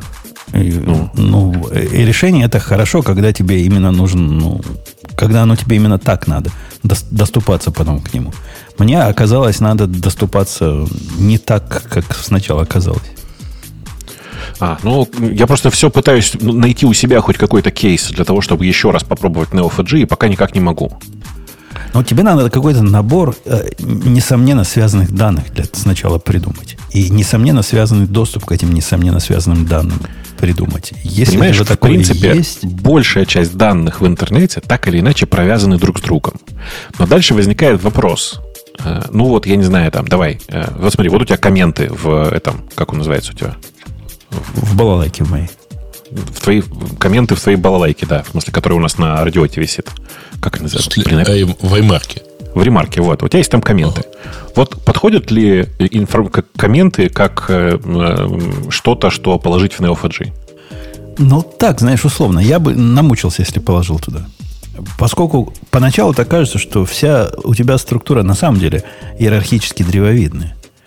А потом, когда тебе по- получить 7 последних комментариев с трех параллельных сайтов, ты втыкаешься, так сказать, в некие ограничения. Вот я и пытаюсь понять, что конкретно можно было бы туда положить. И зачем, ну, как бы, что- давай по-другому сформулирую. Какого типа данные сильно лучше легли бы в Neo4j, чем с какой-нибудь Mongo или в Postgre? Ну, говорят, что, например, Twitter хороший пример для, для такого, во всяком случае, был. Для, для таких... С чего бы вдруг? Поскольку если все, что у тебя есть, это сообщение, ответы на сообщение, то есть именно дерево э, всего, и все, что ты умеешь показывать, это именно вот либо иерархию, либо первый элемент всегда, собственно, то, что Твиттер и делает, то, в принципе, это на тебя может хорошо лечь.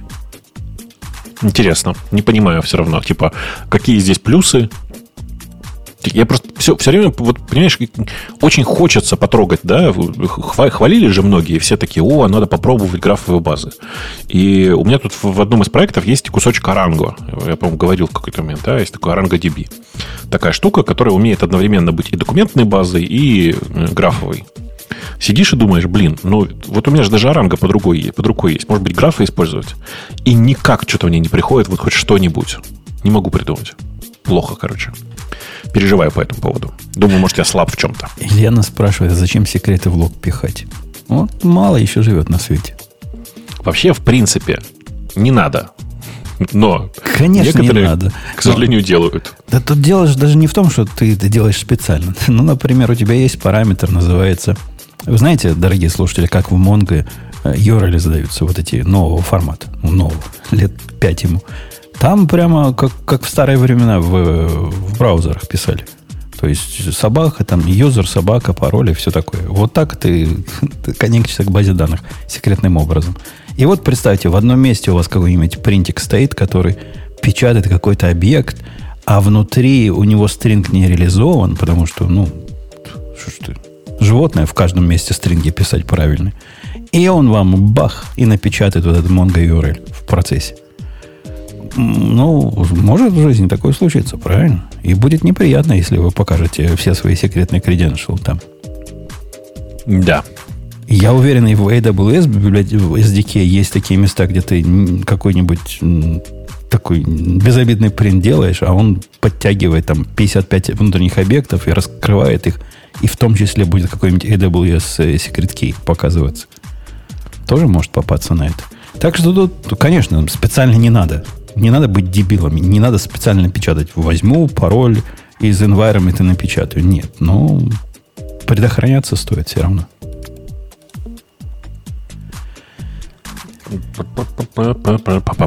Да. Э, пошел смотреть, какие у нас еще есть интересные новости. И что-то мне кажется, что мы как-то в, в этот раз не очень у нас Да, новости. да Не, ну что тут? Что там интересного еще? Seven programming languages. You can learn to get high-paying jobs in 2022. Не, ну вообще, Грей, если честно, это я для, для тебя специально. Опять и если для меня. Поскольку, А зачем? Надо Ты правда считаешь, что мне надо что-то выучить? конечно, надо же из тебя, в конце концов, человека сделать. Вот это- ну, ну, ну, вот это где вот тут путь от, наша от- цель, от да? маркетолога до человека, он ну, через 7 Так. языков идет, как нам рассказали. А А если- почему нет там самого главного языка? Где там написано, что для этого надо для начала выучить Excel? Да нет, ты не понимаешь цимиса основного. Вот это все для чего сделано? Да. Чтобы денежки зарабатывать. Это все Короче, оценивается, Женя выкопал какой-то страннейший пост на каком-то очень странном блоге, э, Не-не, который это- заглавлен... Ага. Да, это, это пост в блоге, который обсуждает в котором, который, кстати, 2021 года, пост этот, в котором Да, кстати, обсуждается... ноября месяца, да. Да-да, котором, в котором обсуждается э, стек, как это, линейка исследования опроса от 2020 года со Stack Overflow. Жень, что случилось? Да какая разница? Попался, попался ресурс. Что там? Ладно, хорошо. Это называется он так 7 Жень, может, ты лучше перестанешь ездить на мотоцикле и начнешь пить? а? Семь языков, которые выучить для самых высоких э, зарплат. Да. И там зарплаты приводит Бобук. Ты знаешь, сколько ты будешь зарабатывать, если ты питон выучишь? Сколько? По-моему, 76 тысяч долларов. Не, это если Не, перл. 76 это за скалу, да. 76 тысяч и за перл дают тоже, да. А за, за питон, да, всего 59 тебе дадут. Ну, меня Слушайте, а успокаивает подожди, только, что а за год? дают больше. Ну, а ты же думал в день? Это в что ли? год, конечно. Нет, думал, что это хотя бы... в Но полгода. вообще, Женя, я хочу тебя расстроить. Я пошел на тот самый survey, который я вам сейчас скину его в большой чат, в общий, чтобы все посмотрели. Потому что в статье еще и ссылки кривые, очевидно, SEO-шные. Но это не очень важно. Переключитесь там, если там переключалка такая, прямо на этом опросе есть. Global и United States. И если с Global, где лидирует Perl и Scala, переключиться на United States, то там только Scala. А потом, Женя, твое любимое. Что, Раст? Ну, Groovy. Go, конечно. Go, конечно. конечно. Они, они тут, ну, что это такое? Что это за среднее по индустрии? Где эти программисты на Go, которые получают 74 тысячи? Если это среднее, ты понимаешь, это означает, есть какая-то часть программистов на Go, которые получают меньше 74. А есть, а есть программисты на Go в Соединенных Штатах, которые получают в среднем 140. Да тоже маловато будет, даже для среднего. Не, у них что-то какая-то особая выборка. Особая какая-то выборка. И опять же, если про среднее говорить. Какая-то... Не, не, что-то я не понимаю. А как, если посчитать, как? Это значит, Короче, для Европы зачем это ты высокие добавил? зарплаты. Вот вопрос, да? Для Европы это нормальные высокие зарплаты. Ну, ладно. Первым делом, говорит автор, вы учите скалу. Прямо он так и начинает. Скала 76 тысяч дает там в Европе, видимо. Поэтому это прекрасный язык, говорит. Вот берите и выучитесь. Если вы хотите, посмотрите вот эти курсы, и будет вам, будьте программистом на скале, и будете зарабатывать большие деньги. Какой подход у них такой, да, вот э, э, специфический. Вот Ну, хочешь 76 тысяч? Ну, да ты знаешь, честно, честно сказать, что Почему не я, я этот подход слышал много раз. А давайте мы всех переобучим. Вот у нас и тут есть 100 тысяч человек. Давайте мы их всех чему-нибудь научим. И они будут много зарабатывать. То есть это как бы довольно стандартный подход, да. Ну, вторым он также предлаг- предлагает Go выучить. Тоже столько же дают. Типа либо скалу, либо Go. Да какая разница, да? Ну, Ну, да, 150, 140.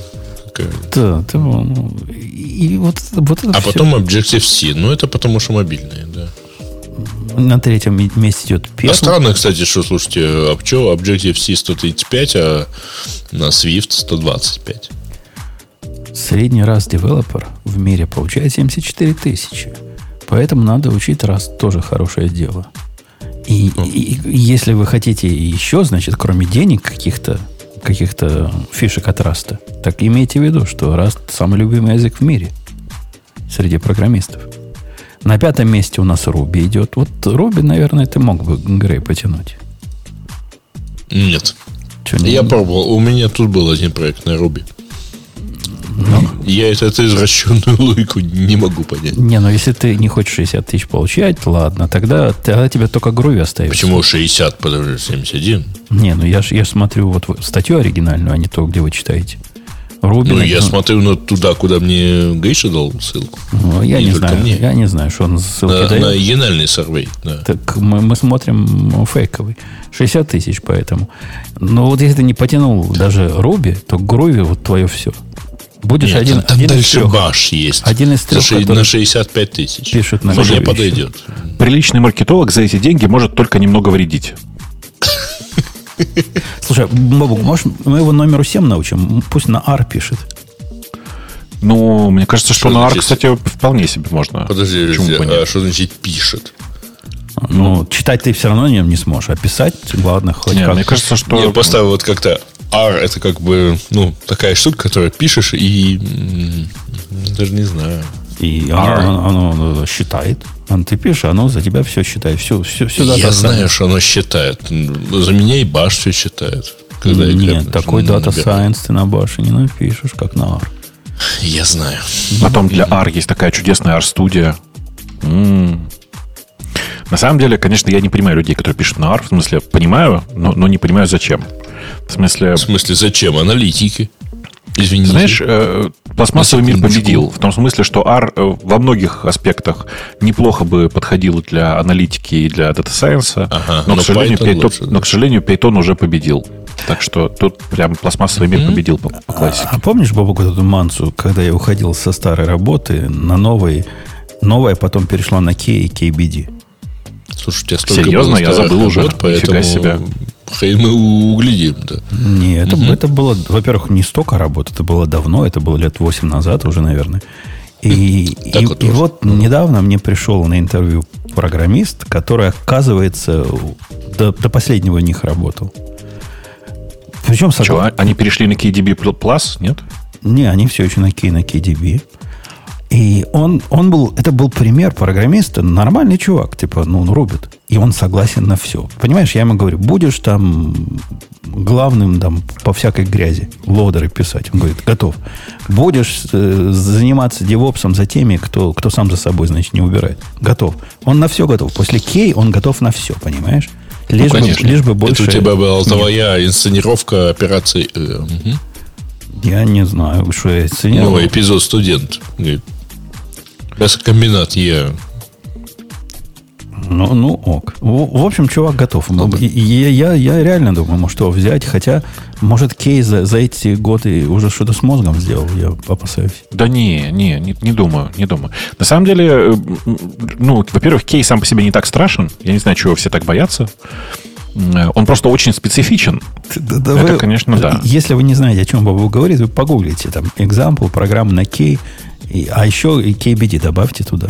И прямо волосы выпадают от одного Не взгляда. KBD, KDB. KDB, да. KDB. KDB. Он- на самом деле современная версия называется KDB Plus, э, и она уже колоночная, все дела.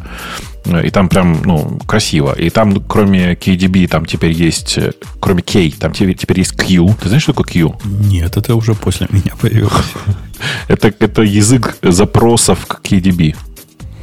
Ага, ага. То Могуче. есть там, там все теперь прям непросто. Там, непросто. там реальный enterprise, а не, не вот это пальцем деланное ваше го. Конечно, конечно, конечно. Там прям все по-серьезки. Ну, в общем, если честно, да, это действительно непросто. И писать на кей непросто. И после кей, ну, современный мир кажется прям чудесным. Прям чудесным. И, и программисты после него готовы на все. Да, да. Э, что у нас со временем-то? Время, время, время, время, время. Ну, оно как бы идет. Ну, время как бы идет. Время идет. Ползет. А у меня тут была Проходит. какая- какая-то такая смешная тема как раз, Боб, для тебя. Что-то я хотел тебя развеселить. Так если- Слушай, а Для- давай вон на странную тему сходим, пока ты не вспомнил на какую. Э, По поводу того, как попались э, DuckDuckGo. Видел? Э, Упс. Ну, ну, попались. Это они как бы особо и не скрывали, по-моему, или скрывали. Не-не, они не их скрывали. поймали. А потом они сделали вид, что никогда не скрывали. Да. Было такое. Так что, Ну, а- оплот свободы не, не, не, больше не оплот. Ну, получилось так, что они по договору значит, э, выросло это все из того, что э, народ просмотрел, что именно загружается, когда вы пользуетесь браузером DuckDuckGo, и получилось, что вот как раз все блокируется, кроме трекеров, относящихся к компании Microsoft. То есть э, LinkedIn и Бинговский. Трекеры оставались, э, ну, как бы загружались при этом. Когда все это дело вылезло, выяснилось, что э, таково условие сотрудничества э, DuckDuckGo с Microsoft. То есть, когда вы заходите на DuckDuckGo, вам показываются поисковые объявления, ну, то есть, вам показываются результаты поиска, и вам показывается, естественно, поисковая реклама. Она не, как бы не учитывает ваши всякие там э, предпочтения.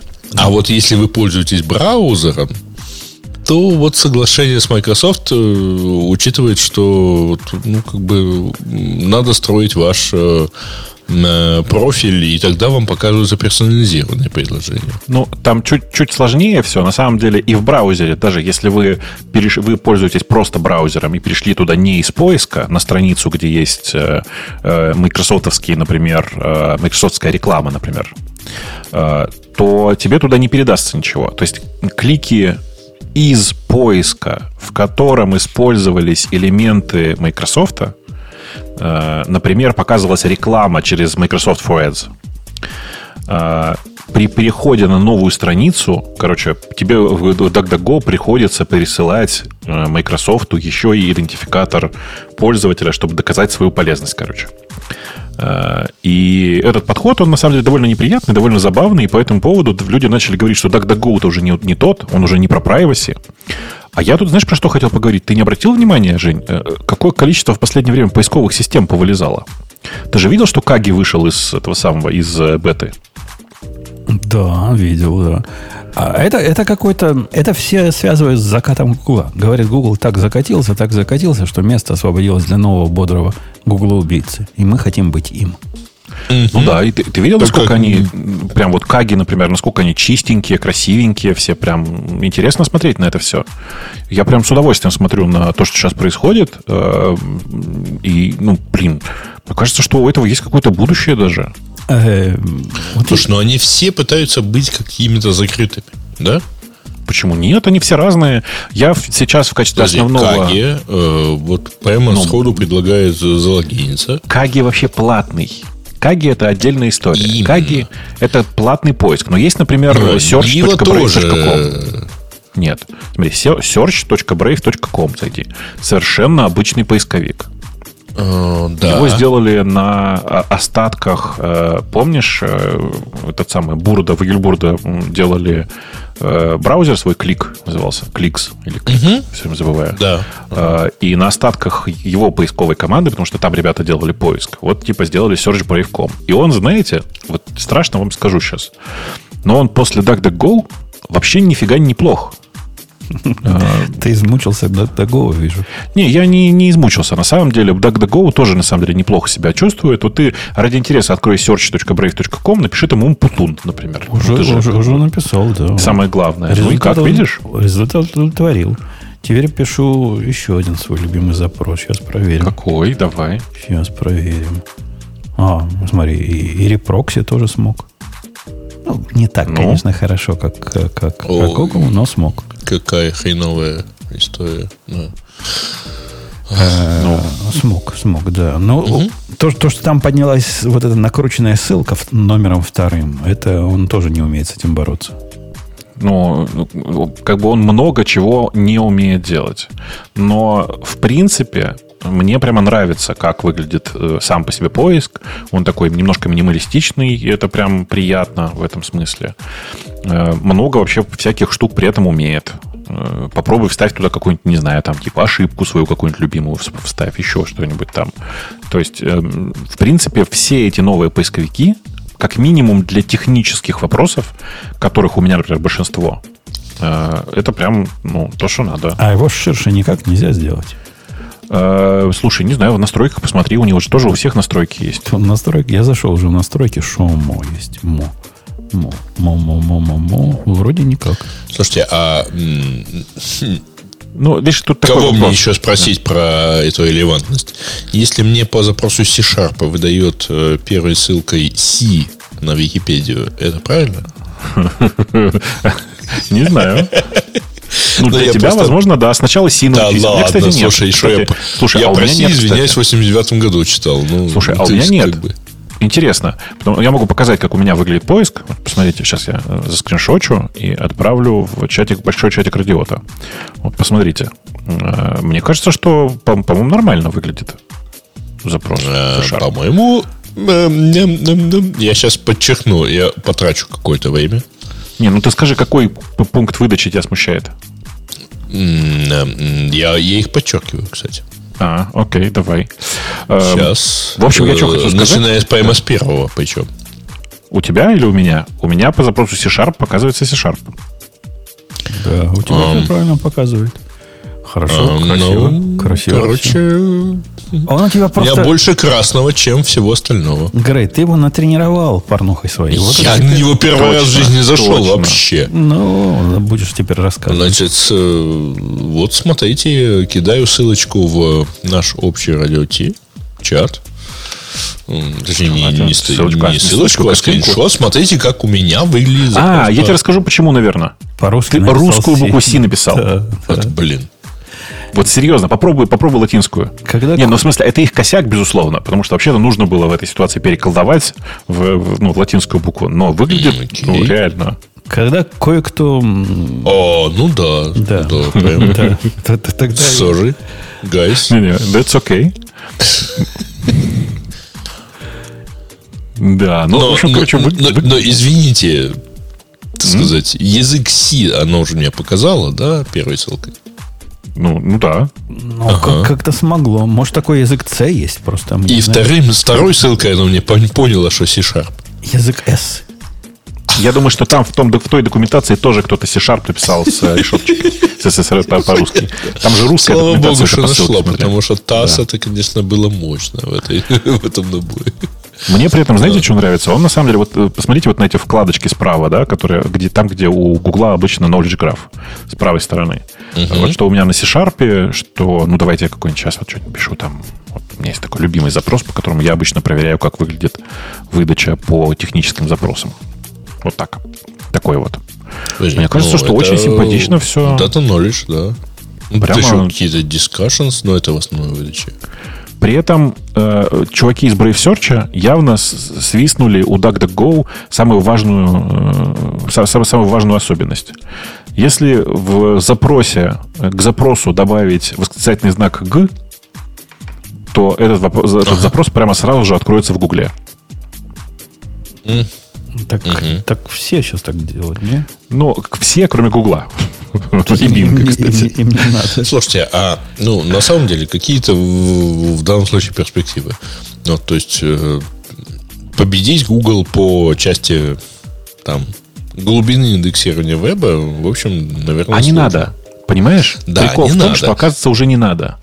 Вот, вот в чем Да, прикол. Потому что тебе не надо, условно говоря, показывать э, там какую пятую страницу результатов. результатов А еще зацените, очень, очень заметно, что Brave Search делали чуваки, которые, ну, там часто, частично хотя бы пересекаются с э, старой командой Яндекса. Сереж, откроешь, вот, э, поймешь почему? Эм, острова. Не-не-не-не-не. Нет, это, во времена островов, кстати, это уже не было так очевидно. Подожди, Я тебе сейчас расскажу. Любой запрос напиши и промотай половинку первой страницы.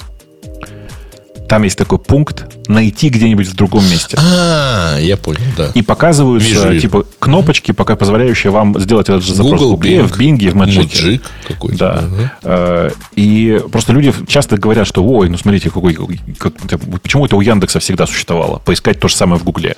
Это не потому, что Яндекс плохо искал или там что-то такое.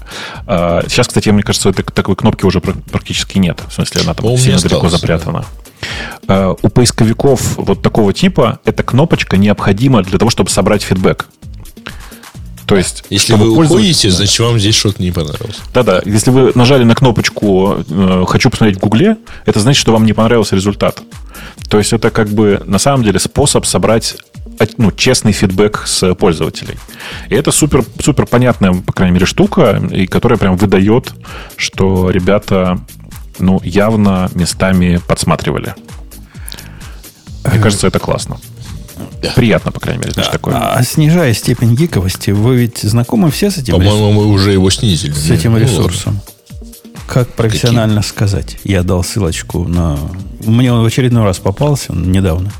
Просто прелестный ресурс. Помогает в личной и рабочей жизни. Он вам позволяет перевести с честного языка на профессиональный язык. Мне кажется, что местами не- недостаточно профессионально. Ну, Вот, например, он предлагает э, I told you so заменить на э, As per my prediction, this outcome does not come as a surprise. ну, нормально. Мне Ну, кажется, грубовато, нет? не, ну, токсичненько, конечно, но... Я про это и говорю, да. It has come to my attention.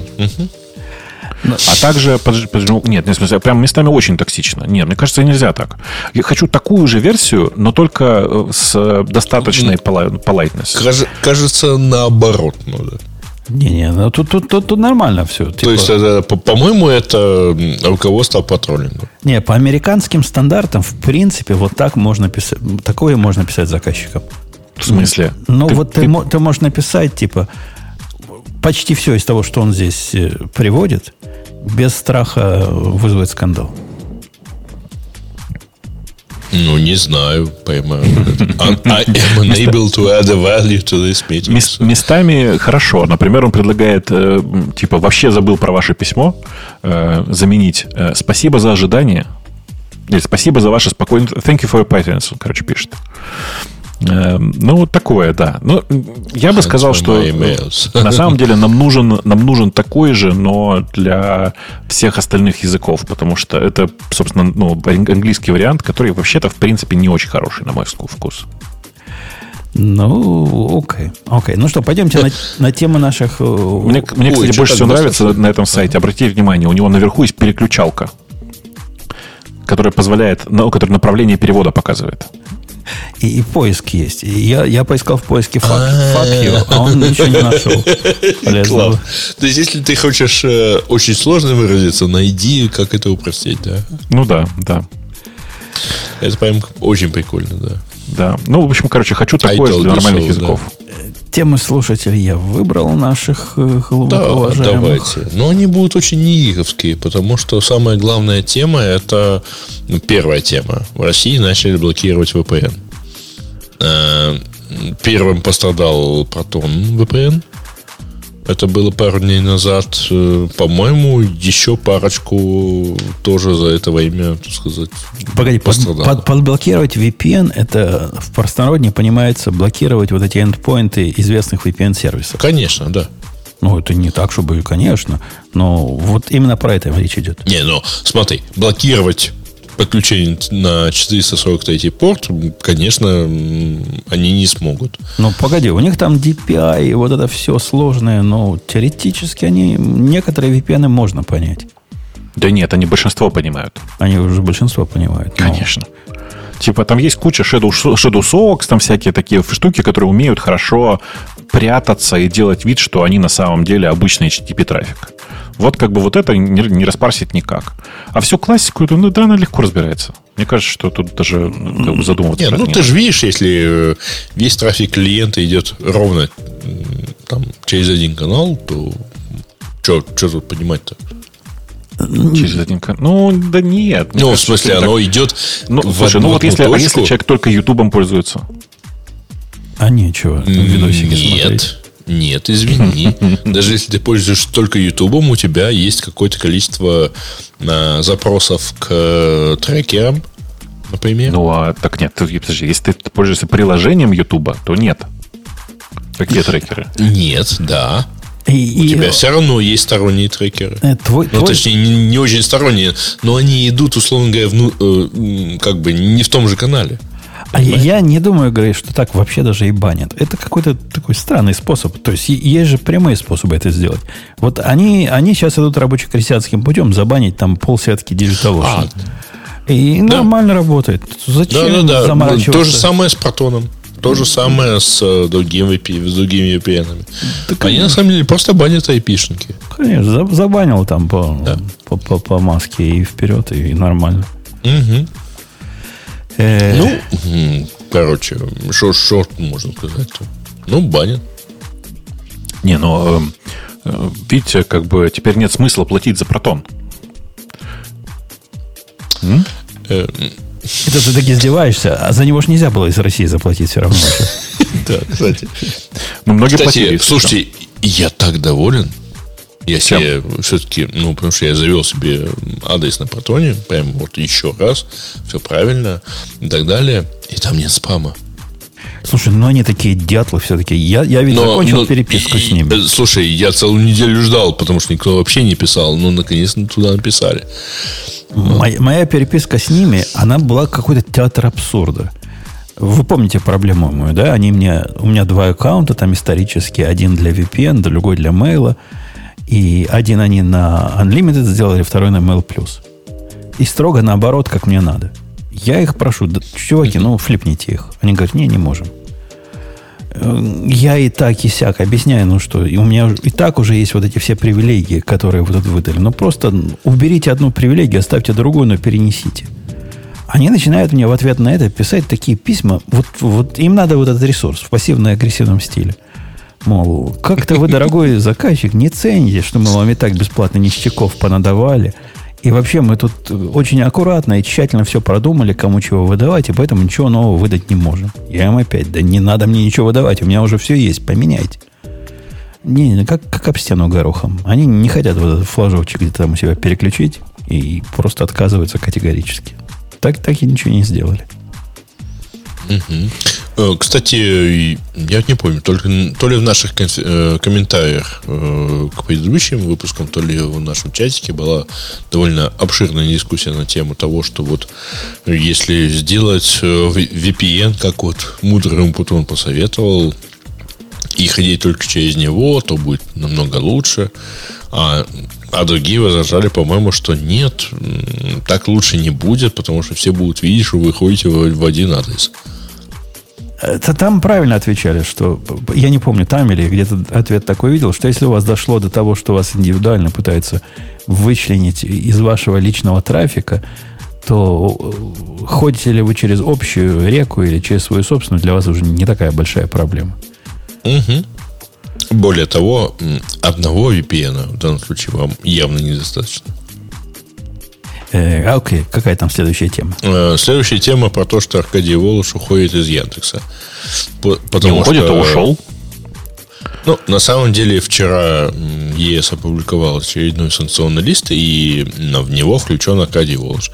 Через полчаса после этого Яндекс опубликовал пресс-релиз про то, что Аркадий Волож покидает все позиции в Яндексе и передает, включая совет директоров и позицию SEO Яндекс НВ. Ну, окей. То есть списки ну, да. эти эффективные, да? Работают. А что, в смысле, а в чем эффективность в данном случае? В смысле, ну, что компанию покинул? Не, ну вот добавили, он через полчаса знает. раз и ушел. Как-то... Мне кажется, знаешь, Нет, на самом он деле, ушел, потому бы... что холдинговая компания, зарегистрированная в Нидерландах, не может иметь санкционного, санкционное лицо в, на любой своей позиции, включая позицию SEO или председателя, председателя ну, совета директоров. Ну, там не совсем так. Может но тогда санкции могут распространиться на компанию. Да, да.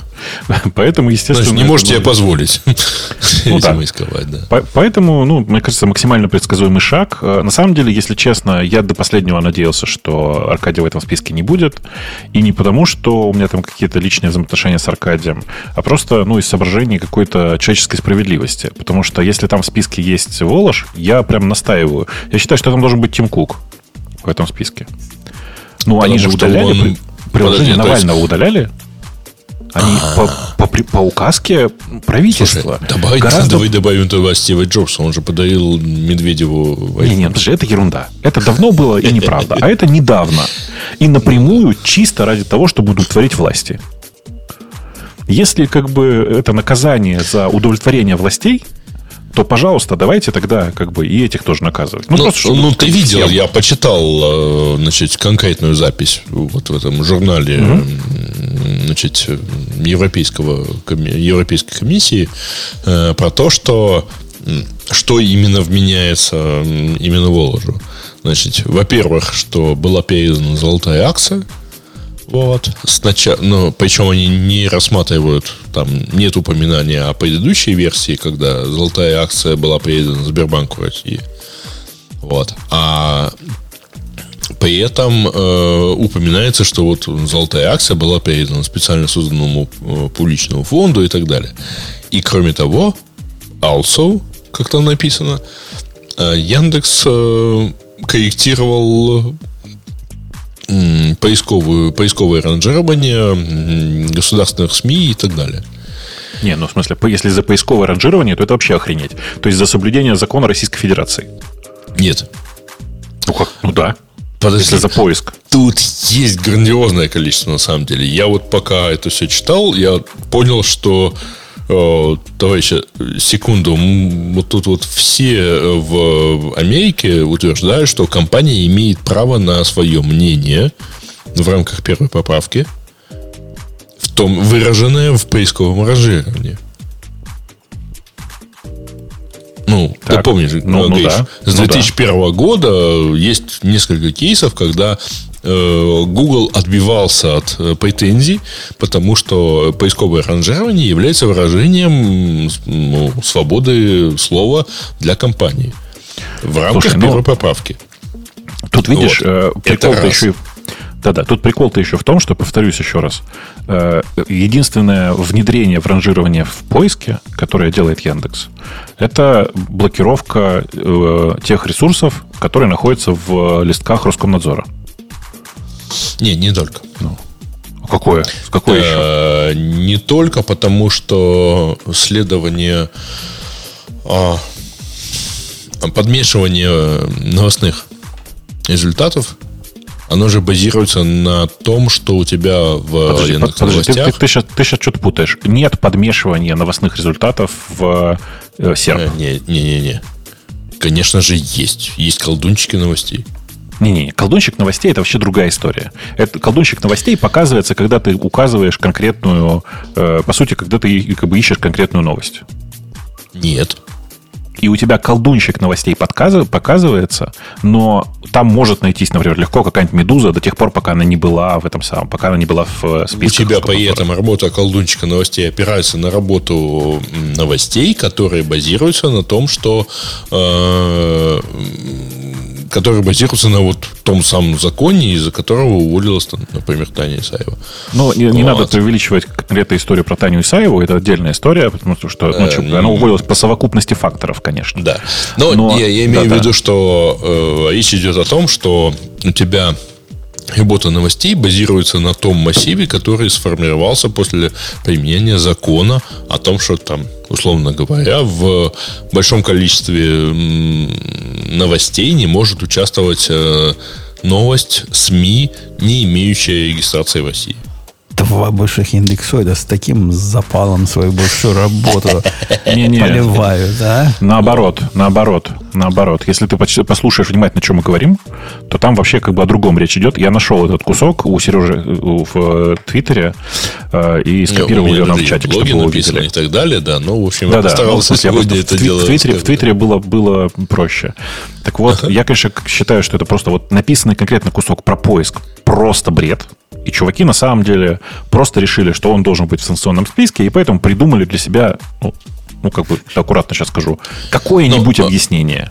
Скажем, скажем так, я эту тему развил в ту сторону, что Волш, вообще говоря, не то чтобы не единственный, даже не самый главный, кто виноват. Да, блин, давайте честно скажем, что вообще, если честно, Волош не принимал э, как бы решений в этой области, мне кажется, никогда, кроме истории про золотую акцию. Про золотую акцию верю, что он принимал. Это не про золотую акцию, внимание, 2019 года. Это вот как раз когда я уходил, потому что это как бы началась вся эта история с э, э, фонд общественных интересов и вот вся вот эта вот херня. Да-да-да. А, И, ну, ну да, в смысле, там как бы он, конечно, решение принимал, но тут, ну, кажется, что в этот момент уже Слушай, других решений принять было Гриш, нельзя. Мы с тобой Да. оба знаем Аркашу. Да. Мы знаем, что большинство договоров он подписывал где-нибудь на коленке, вот когда его поймали и сказали, Аркаш, надо подписать договор. Ну, никто из нас не может поверить в то, что он сидел и продумывал, как именно вот эта золотая акция, да кто ее будет, кто ее может голосовать и так далее. Смысле, это ну, вообще не его. Нет, это не его, Да. но это там понятно, кто это делал. Не он. То есть, Ну, вот, это же- come on, короче, понятно, все, все, что... кто- все знают, кто это делал в Яндексе. Это Волошин. Это, ну, в смысле, председатель, член, член Совета директоров Волошин. И люди, которые Нет, дальше... он коммуницировал это все дело и так далее. Нет, да, это он изобрел Были люди, которые это прописывали физически. Ну, то есть, вот писали, так сказать, клавишами по этому. Я к тому, что, так сказать, как бы это... Понятно, что CEO за все отвечает. Но вот то, что я сегодня писал, это про то, что, извините, так сказать, ответственность лежит на всех, на всей, условно говоря, на, на всех пяти тысячах э, человек, которые занимаются поиском в Яндексе. Ну, За то, как а работает чё, подожди, поиск ну, в но Яндексе. есть новости там еще. Как бы там же много всего. Ну, а а вот тоже такси это- еще есть. Там тоже данные ФСБ передают. Ну, то есть, не-не-не, дело не по передаче данных. То есть, если мы предъявляем А. претензии про то, как ранжируется, э, как ранжируется поиск и так далее, то, наверное, аналитики, которые измеряли релевантность, менеджеры, которые, так сказать, собирали данные и, и говорили, что вот тут вот тут фактор не зажигает, потому что мы не можем индексировать какие-то там антиправительственные сообщения. Вот это все как-то. Ну, короче, на мой взгляд, это все, конечно, там бредовая история, особенно на фоне того, что есть э, как бы это сказать, на порядок более виноватые люди, которые молчат. И я, кстати, возмущен тем, что из списка исключили э, этого патриарха. Это прям вообще прям стыдная история, на мой взгляд. Ну, и, ты знаешь, это, кстати, интересная история, потому что тут, тут ширит сомнение, что за это исключение э, Венгрия потеряет э, право голоса в ЕС. Ну, это было бы неплохо, но думаю, что этого не произойдет. Вот такая история. Ладно. Простите, Хрен мы его тут как бы- знает. Они либо ее исключат, либо перейдут к э, квалифицированному большинству. Давайте. Ну, посмотрим. Давай к Простите, да, это как бы Давайте другая, дальше. уже Dragonfly политическая история. DB, да. Обсудили.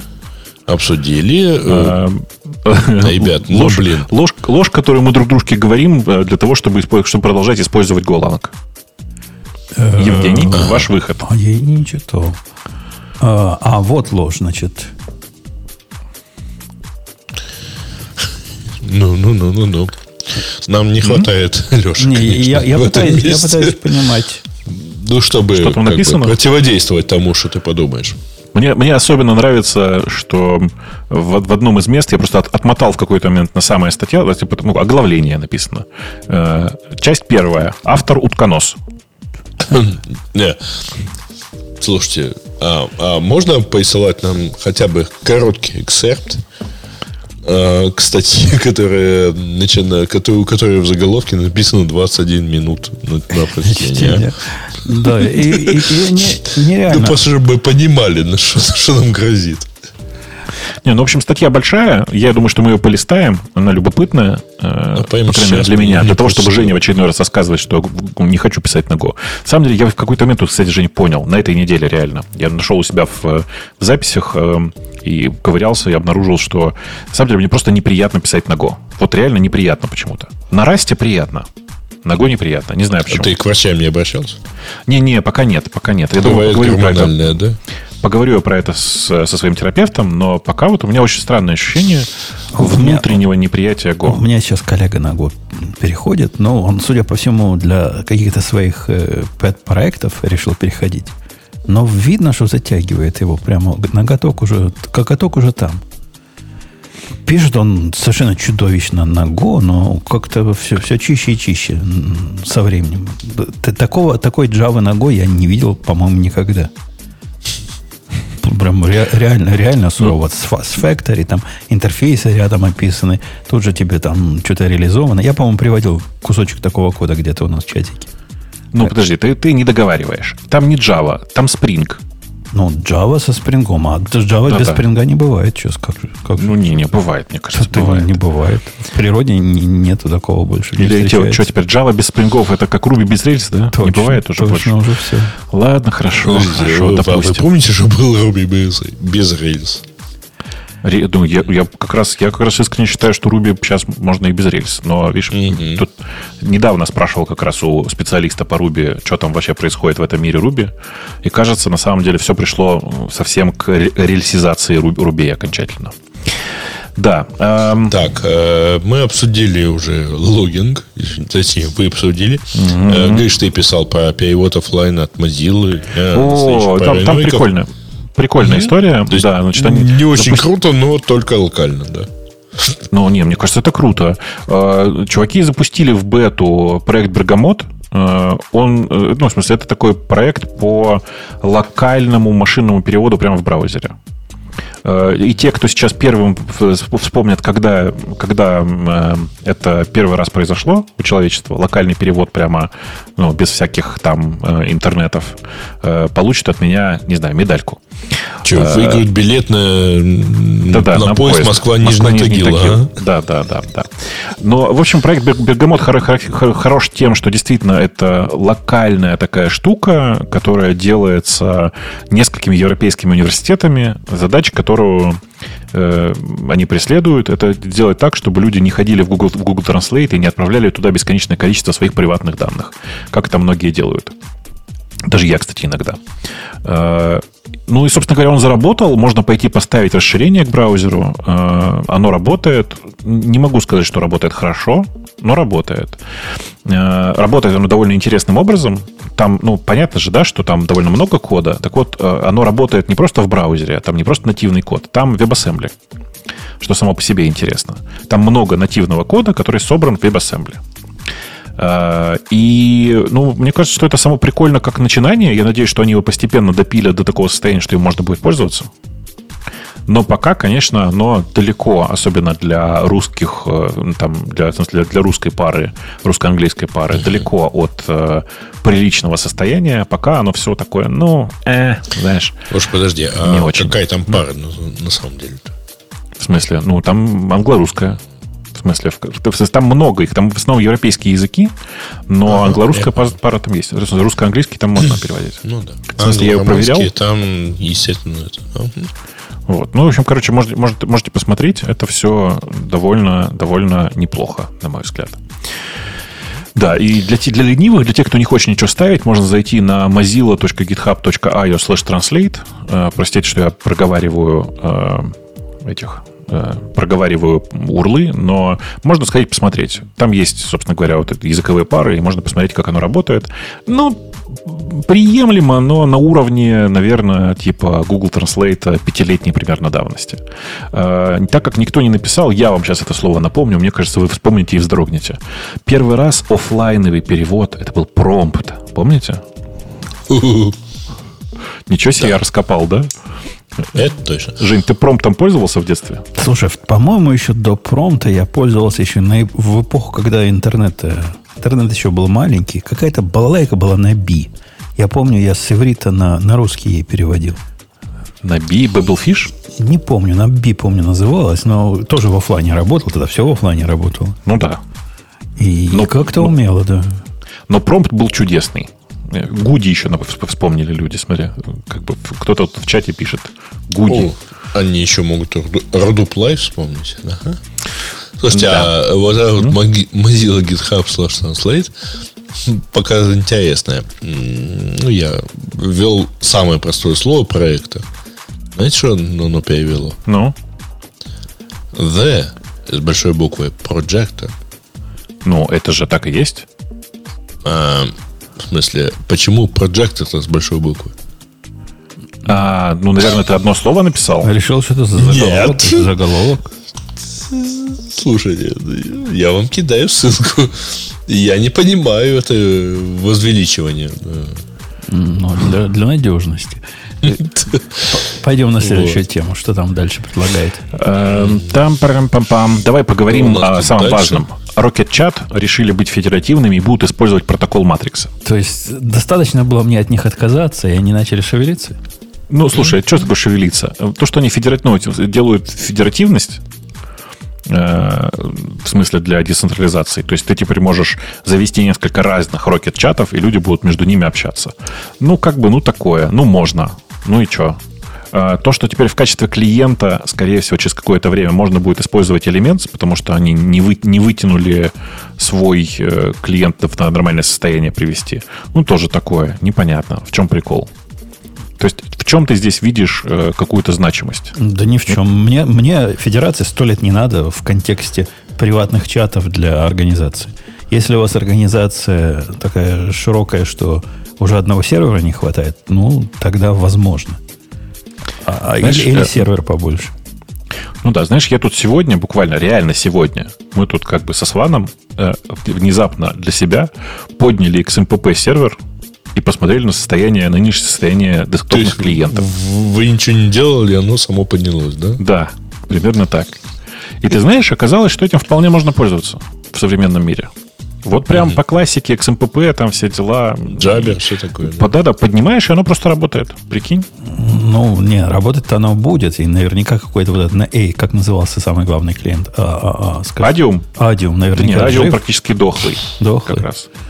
Да. Ну, он лет 10 не обновлялся, наверное, но должен работать. Там есть чудесные мобильные клиенты. Там один из самых популярных клиентов, э, правда, называется очень неприличным словом Siskin. Э, Ну, это птица такая, если ты понимаешь, Siskin. Э, Вот. Но в принципе, они прям при- приятные какие-то, довольно легкие. Ну, а видишь, там вся прелесть в том, что когда ты смотришь на Slack там, и на Rocket Chat, и на самом деле и на Mattermost тоже, когда смотришь, они все-таки довольно тяжелые, все эти клиенты. А там простенький, легонький, нативный клиентик, ты его запускаешь, там ничего толком нет, но зато можно сообщение писать, там картинки прислать, еще какую-то ерунду.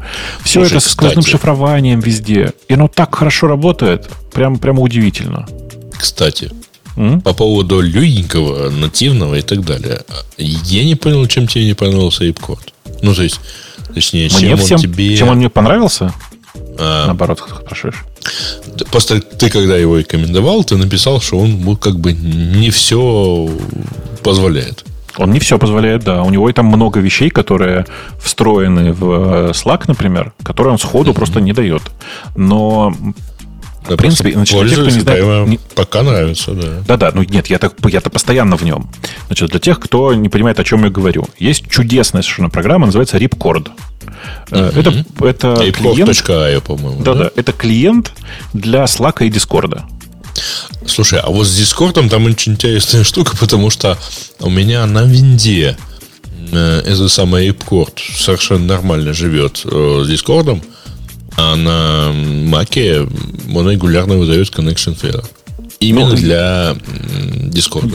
Я тут не знаю, как бы, но у меня работает и то, и, как бы, и там, и там, а, и там. А там же очень прикольная проблем. история. Там ты должен залезть в исходники, когда залогинился в Discord, достать оттуда authentication токен, и, и как-то его затащить э, в общую, ну, вот, как бы указать его именно вот именно токен.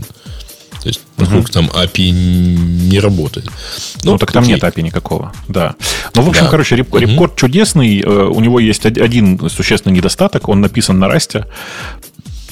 Ну, в смысле, что он написан а тебя это было слышать неожиданно, да. Да-да, ну, в смысле, это шутка такая. В смысле, это не, не, не недостаток, но иногда слишком выпячиваемая э, история. но в целом нативный клиент для Discord и для Slack это прям чудо какое-то после вот этих монструозных э, браузер-бейзд э, клиентов. Я знаю, что в него накидать, так сказать, за его отношение к UI. Ну, там просто программист UI делал. Понятное дело. Ну, так ну, сказать, вот если... Дело в том, что я полчаса искал место, в которое можно э, как бы... Вот он на, э, на старте предложил мне добавить аккаунт Slack, а потом я полчаса искал место, где я могу добавить аккаунт в Discord. А мне кажется, да. Бобок, ты вот хачами перебираешь. Ну да, Что? ну да, электроновские приложения, они жрут как не в себя. Ну, так для этого у нас 128 гигабайт теперь на, на всякой workstation. У меня еще нету, понимаешь, Это когда у будет. Вас, а у нас нет. Да-да. Когда будет, тогда обсудим. Прямо сейчас вот у меня именно. нету, к сожалению. У, а, меня, у меня и на старом так было. Я даже не знал, что по-другому сейчас, но все. Оказывается, в, раз, в развивающих странах еще не дошло, да? Понял. Ну, не нет, не развивающих, воюющих. Понимаешь, нам важнее немножко другое привести. У меня проблема, да. Ты знаешь, у меня действительно большая проблема. К сожалению, доставка не работает пока. Прикинь, DHL не работает. Тю. Тю. Слушай, да, да ладно. NP-шоппинг работает, но, к сожалению, блин, не для всего. Это DHL, да. Бобу, я тебе скажу, он и в Америке фигово работает. Так что ты не один. Так я тебе страшно скажу, DHL, он иногда и, и в Германии не очень работает. Он даже и там, где работает, он не работает. Да. Upwork заморозила аккаунты пользователя, которые находятся в России и Беларуси. Ну, на самом деле, их предупреждали еще в марте месяце, что, скорее всего, им будет не очень хорошо. А теперь, да, им прислали письма, что, кажется, вы находитесь в России или Беларуси. Если вы, так сказать, там продолжаете находиться, то мы вам все заморозим. Они через... Если вы оттуда выйдете, то мы вам разморозим. Они... Пришлите нам заявку. У них есть, ага. типа, ну, резон, они через себя деньги посылают, что ли? Конечно. А, ну, во-первых, они, да, они же на самом деле принимают деньги от заказчиков, морозят их у себя и дальше отправляют их э, получателям. Такой финансовый, Это раз. финансовый брокер. Ну, понятно, что им нельзя. Ну, ну то есть, да, хотите? да. Да, ну, угу. Ну, и, и это не считая того, что у них просто физически есть затруднения, потому что они не могут э, деньги со своих аккаунтов отправить, э, условно, там, на карточку людям, у которых карточки не работают. Вот. Слушайте, а вот э, э, скажите, угу. а вот когда вы читаете сообщение, э, которое автор, ну, человек хоро, хорошую действительно новость прислал про Upwork, да, и, ну, угу. понятно, в принципе, война идет, что тут скажешь, ну, заморозили, заморозили аккаунт, да, я же как бы даже не знаю, как на это реагировать. Но когда человек приписывает, хочется привет, передать привет Западу, который продолжает покупать российскую нефть, Uh, у меня интересный вопрос есть. А вам не кажется, что в последнюю неделю это, видимо, в их методичке написали, записали? Потому что теперь как бы каждый, кто до этого говорил про 8 лет, начинает рассказывать про... Uh, а что же они не этот самый... Ну, в смысле, продолжают покупать российскую нефть-то? Чуваки, вы понимаете, дело в том, что то, что кто-то тоже виноват, не снимает вину с, с, с нас, к сожалению. Так, так, вот. Такие, такие э, вот Гриш, гнусный э, Запад перестает Гриш, покупать. Э, смотри, научись распознавать в этом простой, простой паттерн. А у вас в Америке негров линчуют. Не-не, ну человек не ну, другой. То есть пишет, это вот... Как бы. Э, не, это ровно тот же паттерн. Не-не, но я, я не уверен. Я думаю, что в данном конкретном случае чувак просто переживает из-за того, что э, ему конкретно теперь будет тяжело работать, непонятно за что, что же он такого плохого сделал. Э, и, в принципе, вот этот подход, что же я плохого сделал, он понятный, но, вы знаете, у меня дочь так обычно обижается. Типа, ну, как бы, ну, дождь ну, на улице что? пошел, гулять нельзя. Что я плохого сделал? Ну, такая же история. Ну, воспринимайте Ну, это как... как- во-первых, э, у меня есть два, вопро- два ответа на этот вопрос. Во-первых, первый мы обсуждали сев- э, уже вот выше, когда мы обсуждали санкции против Воложа. А, точнее, на самом деле, что я подразумевал под этим. Значит, естественно, Волож ничего там отдельно не крутил. Значит, конкретными соглашениями про золотую акцию занимались конкретные юристы, а, а все остальное, что относилось к Яндекс новостям, к Яндекс поиску и так далее, занимались какие-то конкретные аналитики, менеджеры, разработчики, руководители поиска, CTO и так далее. Ну, то есть, совершенно точно не единственный человек, да? То есть ты к тому, что Поэтому- мало наказали, надо было больше? Нет, я к тому, что э, вот все эти разговоры про то, что а что же вы всех нас наказываете, тем более тех, которые вот прямо ментально, прям близко к Западу и готовы жить там где-нибудь в каком-нибудь условном Берлине, Копенгагене, Амстердаме и так далее. А вот не те все злобные орки, которые хотят жить в каком-нибудь Нижне- Нижнем Рыбинске, вот, это все, извините, так сказать, не надо никого лечить. Э, Ну, как бы, это все так, м, все вот эти вот конкретные вещи, они реализовывались руками конкретных разработчиков, менеджеров, аналитиков. Вот. Это э, раз. А, во-вторых, э, значит, так, я забыл, что, во-первых. Так бывает, так бывает. Извините, да.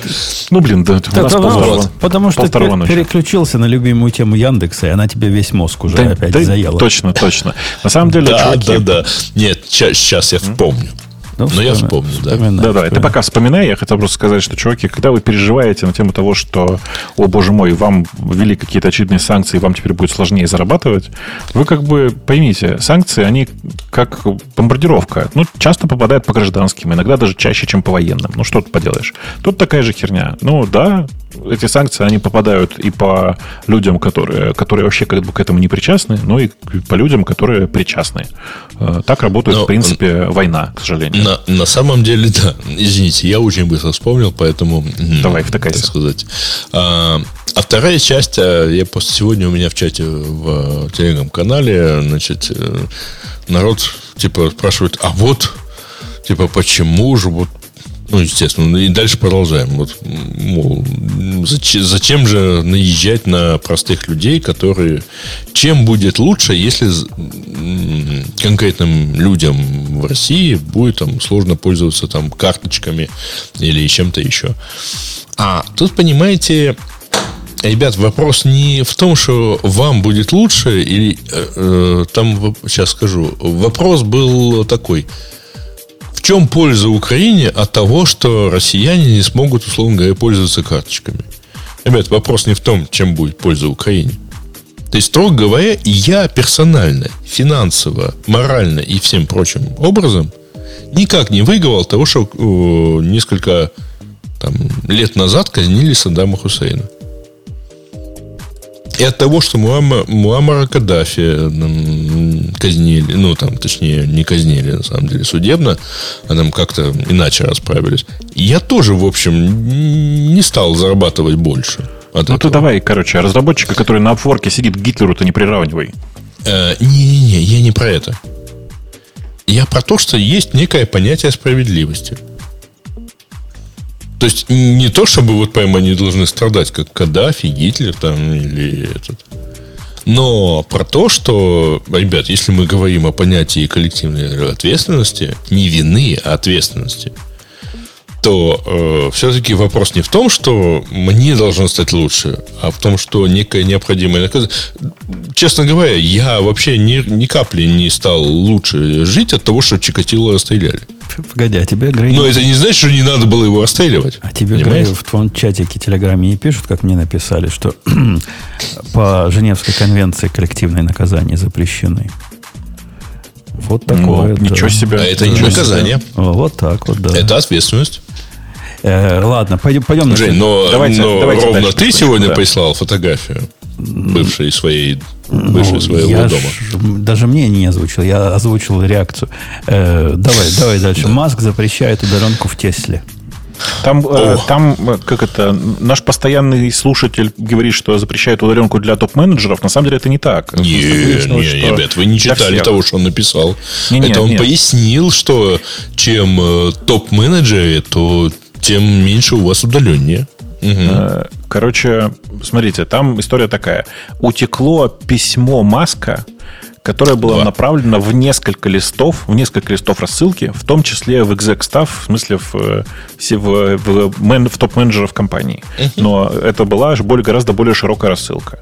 Э, И больше того, потом, собственно говоря, когда все это утекло, Маск еще раз подчеркнул, что нет, оно касается всех, и чем выше вы в компании находитесь, тем более важным это письмо является для вас.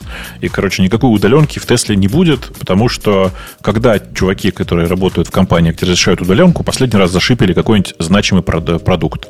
Типа, давненько это было. Э, Ну, как бы тут что сказать? Э, С Маском, в принципе, судя по всему, работать тяжело, неприятно, и работают с ним в основном люди, которым либо супер интересна эта индустрия, и тогда им деваться некуда, либо супер интересен сам Маск, и тогда им тоже деваться некуда. Поэтому будут ходить, что, или увольняться будут, потому что, Нет, в ну, принципе, подожди, это... там, там же история про то, что, во-первых, значит, Маск направил всей компании письмо про то, что, ребят, значит, эм, обязательным э, для всех является с, э, 8-часовая, 8-часовой рабочий день, 5 дней в неделю. Причем вы должны находиться не где-то в офисе, а в том офисе, где находятся ваши коллеги. Вот, то есть Где команда ваша? Где твоя команда? да, да, да. Ну, То есть вы должны находиться рядом рядом с вашими коллегами. А дальше, как, э, to be super clear, э, как он написал, значит, э, что вы просто должны ну, прямо реально находиться рядом с коллегами, не где-то в удаленном офисе. Вопрос не в том, чтобы вы были не, не в доме, условно говоря, где у вас между ног дети, дети бегают, да, а вы должны находиться в конкретном офисе, где рядом с вами есть коллеги. Более того, чем выше ваша должность, тем более вы должны явно проявлять себя среди ваших коллег и находиться в онлайн. Как он написал, именно поэтому я очень много времени провожу на фабрике. Ну, то есть на заводе, где, собственно, производит Теслу. Я так понимаю, это в, э, в этом, как он, Фрестон, да? Мгм. Не, он не во Фресно, нет. Э, Тесловский, я думаю, что там же, в смысле, в- в- у него там кусок завода в Хоторне, кусок завода, ну, короче, там же в, в LA, короче. Мгм. Ну да, ну, не, подожди. Все в LA. В LA? Или все-таки вот это вот в районе Сакрамента? Я уже не помню. Где слушай. бы не был. Ну, ну, да. окей. ну, в общем, в любом случае, да, Вот. это все мелкие Причем, подробности уже. э, значит, э, для всех, включая вообще всех, значит, э, обязательно, обязательный бюджет работы это 40 часов в неделю. Вот, и э, А удаленная работа, возможно, за пределами этого времени. Ну, вот там есть, он говорит, бывают исключения, но не такие редкие, такие редкие. Нет, это возможно исключение, но он лично их пропробует. Ну да, редкие, редкие. Ну окей, ну так будет теперь э, в Тесле. Ну, Тесла не последнее место. Ну вот, Земле. считаешь, что народ свалит. Да? Да, Не, это- я считаю, что часть разработчиков свалит, конечно. Конечно, это не единственная компания, несмотря на то, что следующая тема, которую нам предлагал Алмаз, о том, что всех подряд увольняют, все, все- при этом всех подряд увольняют, все ссылаются на, на, Layoffs. на layoffs Crunchbase и еще как, кто-то. Э, Coinbase, Layoffs Coinbase, в, Coinbase. точка FYA. Ага. И, и- Ой. ну, Ну, на самом деле, да, подтверждено, что шест- что 16 тысяч э, позиций сокращено в последние там несколько недель. да-да, но на- Плюс планируется, что еще больше будет сокращаться. Да, да, но на самом деле нет. То есть оно, конечно, на самом деле да, но на самом деле нет. Никакого... э, Есть, есть компании, которым действительно надо медленнее про, Значит, э, прокушивать деньги своих инвесторов. И этим Не-не-не, компаниям... Подожди, подожди. Есть э, компании, которые действительно они не, не за деньги инвесторов это делают, и они действительно, ну, как бы так сказать, Че, че компании а, какие? сокращают. э, От ну, чего? Слушай, От чего сокращают? Экономика пока не сдувается. при, если про американскую говорить, да, инфляция есть, но это наоборот в другую сторону. Из того, что происходит, это вот это падение фондового рынка, которое произошло недавно, оно бьет прямо и явно по инвестиционным вот этим профилям и портфелям. Оно туда, в ту сторону. Сказать, что индустрия перестала сейчас охотиться за разработчиками и пытается на, одно, на 10 мест, если одного найдет, то счастье, ничего такого нет. Как было на, на 10 мест одного, если найдешь счастье, так и сейчас такое же счастье. Слушайте, там лей-оффс суммарно посчитанные разными компаниями не превышают 10 тысяч человек. Я а нехватка... Да. Ну, типа, это, это, ну, окей, это ладно. как бы не Плюс очень понятная порядок, цифра. Да, да. ну, Мгм. типа, без разницы. А общая нехватка разработчиков по рынку начинается по, по- по, как бы по самым оптимистичным оценкам от полумиллиона. Поэтому не переживайте, программистам есть куда пойти.